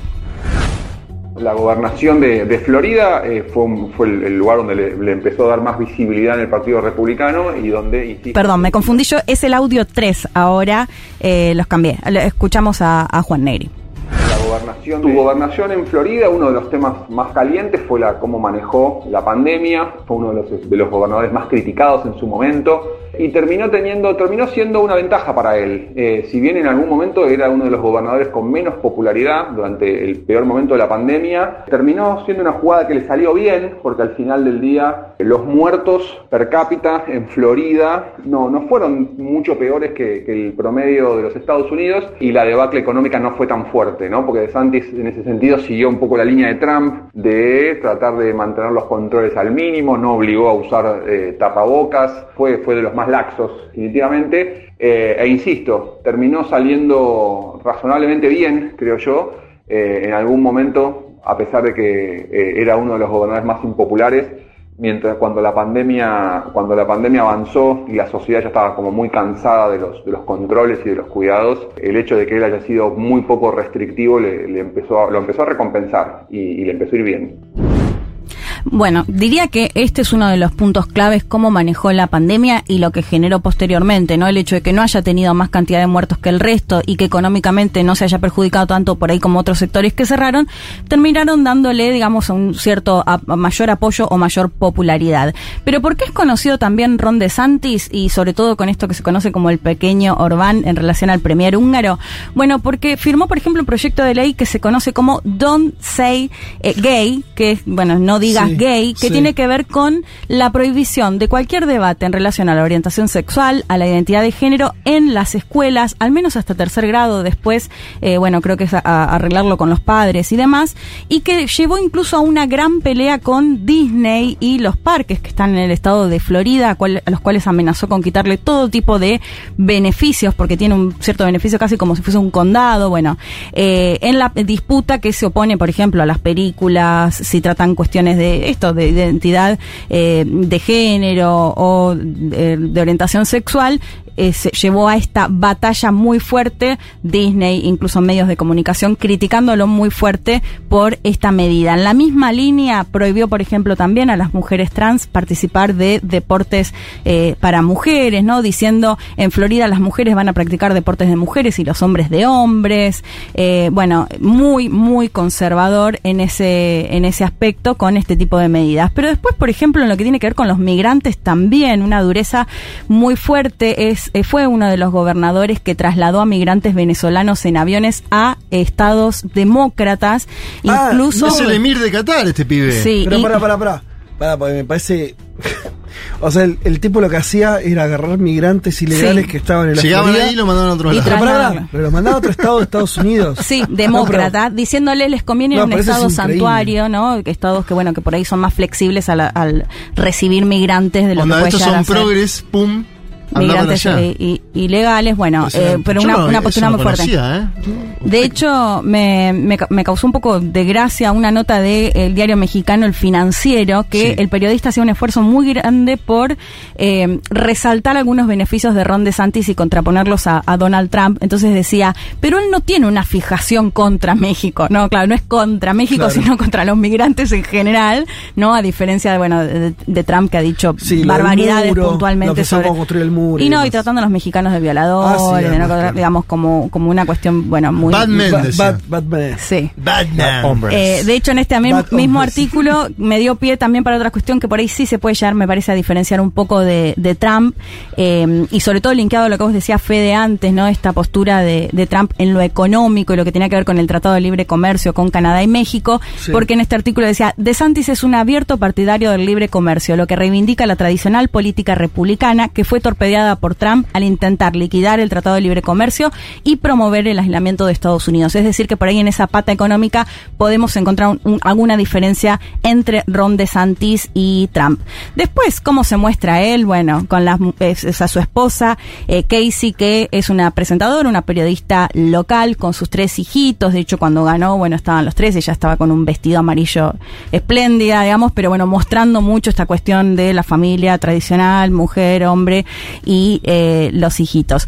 Y una última cosa que quería nombrar de, eh, de lo que hizo en la gobernación, decíamos lo de prohibir, lo de hablar de eh, orientación sexual y demás, también prohibió, ahora se me fue el nombre, pero ¿se acuerdan que hablábamos de la teoría que se plantea justamente Sí, teoría raza de la crítica. Teoría raza No, de la teoría teoría crítica crítica, de la de la raza. Teoría ¿no? sí. Que es un poco el planteo de ver que históricamente ha sido un país eh, racista y eh, bueno él también se opone a esto porque lo considera educación, digamos de adoctrinamiento, Sí. ¿no? Y que básicamente él no va a contribuir a que se genere odio por su país, o sea que a los chicos se los eduque odiando a su propio país, ¿no? Ese es un poco eh, el planteo. Y ahora nos vamos un poco a lo que decíamos, el estado de Florida, por qué es relevante y qué fue lo, cuál es el cambio que estamos viendo en el último tiempo. Eh, escuchamos ya, si les parece, el último audio de eh, Juan Negri sobre, bueno, cómo era el estado de Florida y qué es lo que estamos viendo que está cambiando. La gobernación de, Florida eh, fue, el, lugar donde le, empezó a dar más visibilidad en el Partido Republicano y donde, insisto, se, transformó como en el, en el mejor alumno de, Trump que lo había ayudado en la, campaña. Florida es un estado clave por muchas razones, es un estado que aporta muchísimos votos al colegio electoral y que tradicionalmente había sido considerado un estado pendular, esos estados campo de batalla en las que la elección estadounidense se, se define, pero una característica fundamental de Florida es que está crecientemente eh, inclinándose hacia eh, la derecha, ¿no? hacia el Partido Republicano. De, de hecho, en las últimas elecciones, si bien estaba considerado un estado competitivo, eh, lo fue, pero sistemáticamente en las últimas tres o cuatro elecciones se está inclinando por el Partido Republicano. Bueno, esto interesante, ¿no? Florida era un estado pendular que depende de la elección si votaban mayoritariamente por republicanos o por demócratas y que lo que estamos viendo es un cambio, un vuelco más fuerte a eh, los republicanos. De hecho, esto era súper interesante lo que contaba, nos contaba Juan hace un par de domingos, ¿no? De cuánto puede llegar a influir esto, por ejemplo, un gobierno demócrata, un gobierno oficialista con respe- respecto a su política exterior con Venezuela o con incluso eh, Cuba. Así que bueno, en este sentido me parecía interesante. Eh, para terminar, a ver, eh, él todavía no se pronunció, decíamos, en cuanto a que quiere ser candidato a, a- o precandidato a presidente. Lo que me decía Juan Negri es que él ve al menos dos complicaciones. Por un lado, que todavía no es tan conocido, o sea, si bien Claro. está adquiriendo cierta eh, visión pública o, o un poco más de espacio eh, en los medios de comunicación, por supuesto no es tan conocido a nivel nacional como es conocido Trump, por un lado, y que por otro lado Juan cree que en las primarias la base electoral de Trump sigue siendo muy fuerte. De hecho, si vemos las encuestas, bueno, No me acuerdo ahora cómo era el porcentaje, pero sí es bastante más alto para Trump. No sé si coincides en eso, Sí, Juan. sí, ahí el tema es ver cuántos se presentan en la interna republicana, porque si efectivamente vos vas a un escenario similar al 2016. Claro, está Mike hubo- Pence también. Claro, que estuvo muy, estuvo muy dividido el campo anti-Trump, eso beneficia a Trump. Si Mm. DeSantis consigue que se bajen otros, ahí tiene mucha más Pero además no pasa algo, te lo pregunto, ¿eh? Eh, El otro problema que puede tener él es que se parece demasiado a Trump. Ah, ¿Por sí, qué vas a votar? Totalmente. ¿Por qué vas a votar a DeSantis Sí. teniendo a Trump? Digo, que, que, Ese eh, era- ese solamente es- porque sí. es más prolijo, es Ese medio es, raro. que ese es sea. otro punto, que él va a tener el desafío Porque- de diferenciarse. Claro, porque en algún punto a ver, la discusión republicana es seguir por el lado de Trump o volver a ser un partido de centro Sí, derecha. el tema, el argumento principal para mí es que puede ganar y que Trump es un candidato más difícil Mm. para una elección. o sea, que puede ganar en la elección de que le puede ganar sobre todo a, a- a, eh, en estados más competitivos a los moderados. Pero a Trump, a lo penalizaron los medios de comunicación cercanos a él. O sea, Fox News, que tenía un apoyo enorme Bueno, con Donald Trump. sí. Y bueno, ese, eso, sumado a los candidatos trampistas que perdieron en esta elección intermedia, Mm. que son varios en varios estados, llevan a cierta penalización del establishment o de un segmento del establishment que acompañaba a Donald Trump a soltarle la mano. Al menos es lo que se Sí, está viendo bueno, en las por últimas eso semanas. Lo de, lo de la vez pasada, lo de Rupert Murdoch, el, Exacto. el dueño de Fox News. Claro, claro. Que Ya está totalmente jugado con, con DeSantis.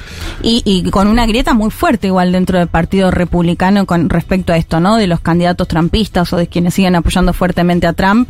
Eh, eso me parece un dato. Y el otro, yo creo que va a ser este, que lo que vos planteabas, Fede, el gran desafío de cómo diferenciarse eh, de Trump si, si piensan bastante parecido, ¿no? Y de hecho fue su aliado durante bastante tiempo y llegó a la gobernación con el apoyo del exmandatario.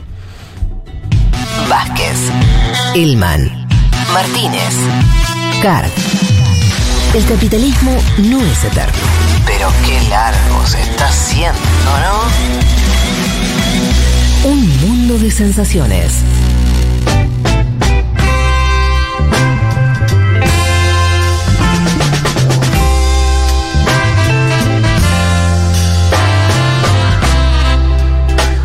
Tengo que decir que eh, teníamos dos casamientos acá en, en- en este programa. Uno, el, el primero que la- eh, el amigo de California, Sacramento, que se venía a la Argentina a casarse. Sí, Sí. Y también en México, alguien que está escuchando desde México, que eh, um, también se casa con un novio mexicano en Buenos Aires. Y como nosotros dijimos, bueno, inviten, retruca acá No. eh, la amiga eh, Inés y dice, y si el festejo es en Junta, bueno, perfecto. Más que invitada a hacer tu festejo de casamiento en Junta, ahí estaremos también, por supuesto. Hágale. Hágale. O sea, pero en- entonces no nos llegó ninguna invitación a una fiesta tradicional. No, no. Yo te dije. De ver al tío borracho, todo te- eso quiero. Yo te lo anticipé. Una cosa es el mensaje, otra cosa es pagarlo cubierto. Eso Claro, claro. Yo, yo entiendo. El amor también. llega hasta ahí. Sí, sí, es, es complicado. Pero bueno, ¿quién te dice que tengamos casamiento en Junta? Sería muy lindo también, ¿eh?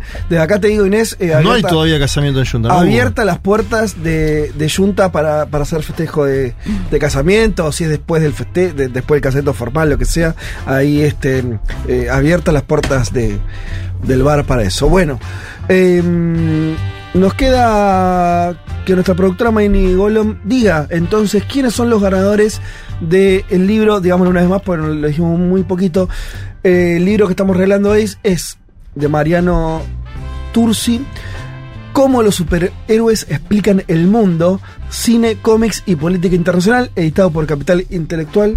eh, y un libro entonces que mezcla política internacional con, o digamos, entiendo que utilizan los superhéroes como metáfora Sí. para explicar las fuerzas que dominan este planeta. ¿Quiénes son los ganadores? Sí, fue difícil porque hubo mucho. O sea, mucha participación. Estuvieron muy bien. El primero es este que Leti no sé cómo lo. ¿Cómo lo pronunciaste este nombre? Nats con no Sí, sé muy qué. difícil. Que dice: El poder que me gustaría tener es poder presenciar los hechos fundamentales de nuestra historia. La verdad, Same. Sí, me encantaría. muy bueno y Sí. que miren el Ministerio del Tiempo también si no lo hicieran. Una pregunta Ok. que por ahí no la vamos a responder ahora, pero para ajustar, debería decir si es con intervención o solamente No, como espectador. claro. No es Yo, lo como, mismo, ¿eh? claro, Sí, yo personalmente como espectadora. No, me chica, encantaría. pero no hay nadie quiere meter la cuchara. Quilombo, pero capaz que no, no volvés, quilombo, más que te diste una claro. guerra, pum. No, qué quilombo, yo quiero ver. Y después tirar la posta. Venís acá y robás Claro. con eso un montón. Bien. Está buenísimo. El segundo es de Ga Brugani. Quisiera tener el poder de cambiar formas como Mystic de X-Men, que como no la vi no sé cómo se pronuncia. Sí. Que puede imitar la apariencia y voz de cualquier persona. Por ejemplo, transformarme en Georgieva por una horita y condonar la, condonar la deuda de Argentina. Ser Putin y terminar la guerra o ser Trump y hacer payasadas. Ah, muy bien. Está bueno O sea, eh, meterte en el cuerpo sería. No, como tener la apariencia. Hacer cosas Ah. como si fueras O sea, esa duplicar, persona. duplicar a la persona. Claro, se puede armar ahí medio un bardo, pero está bueno. Está bien. Y sí, porque la otra persona también va a estar ahí. Bueno, pero ¿cómo lo resuelve? ¿Quién es quién? O sea, ¿quién es el verdadero? Tenés que llegar como las películas de y decirlo, métalo preso, está loco. Y que, que el loco sea el otro, ¿no? Claro. Bueno, bueno, ahí están los ganadores del libro y de esa manera entonces damos fin a este programa. ¡Se fue!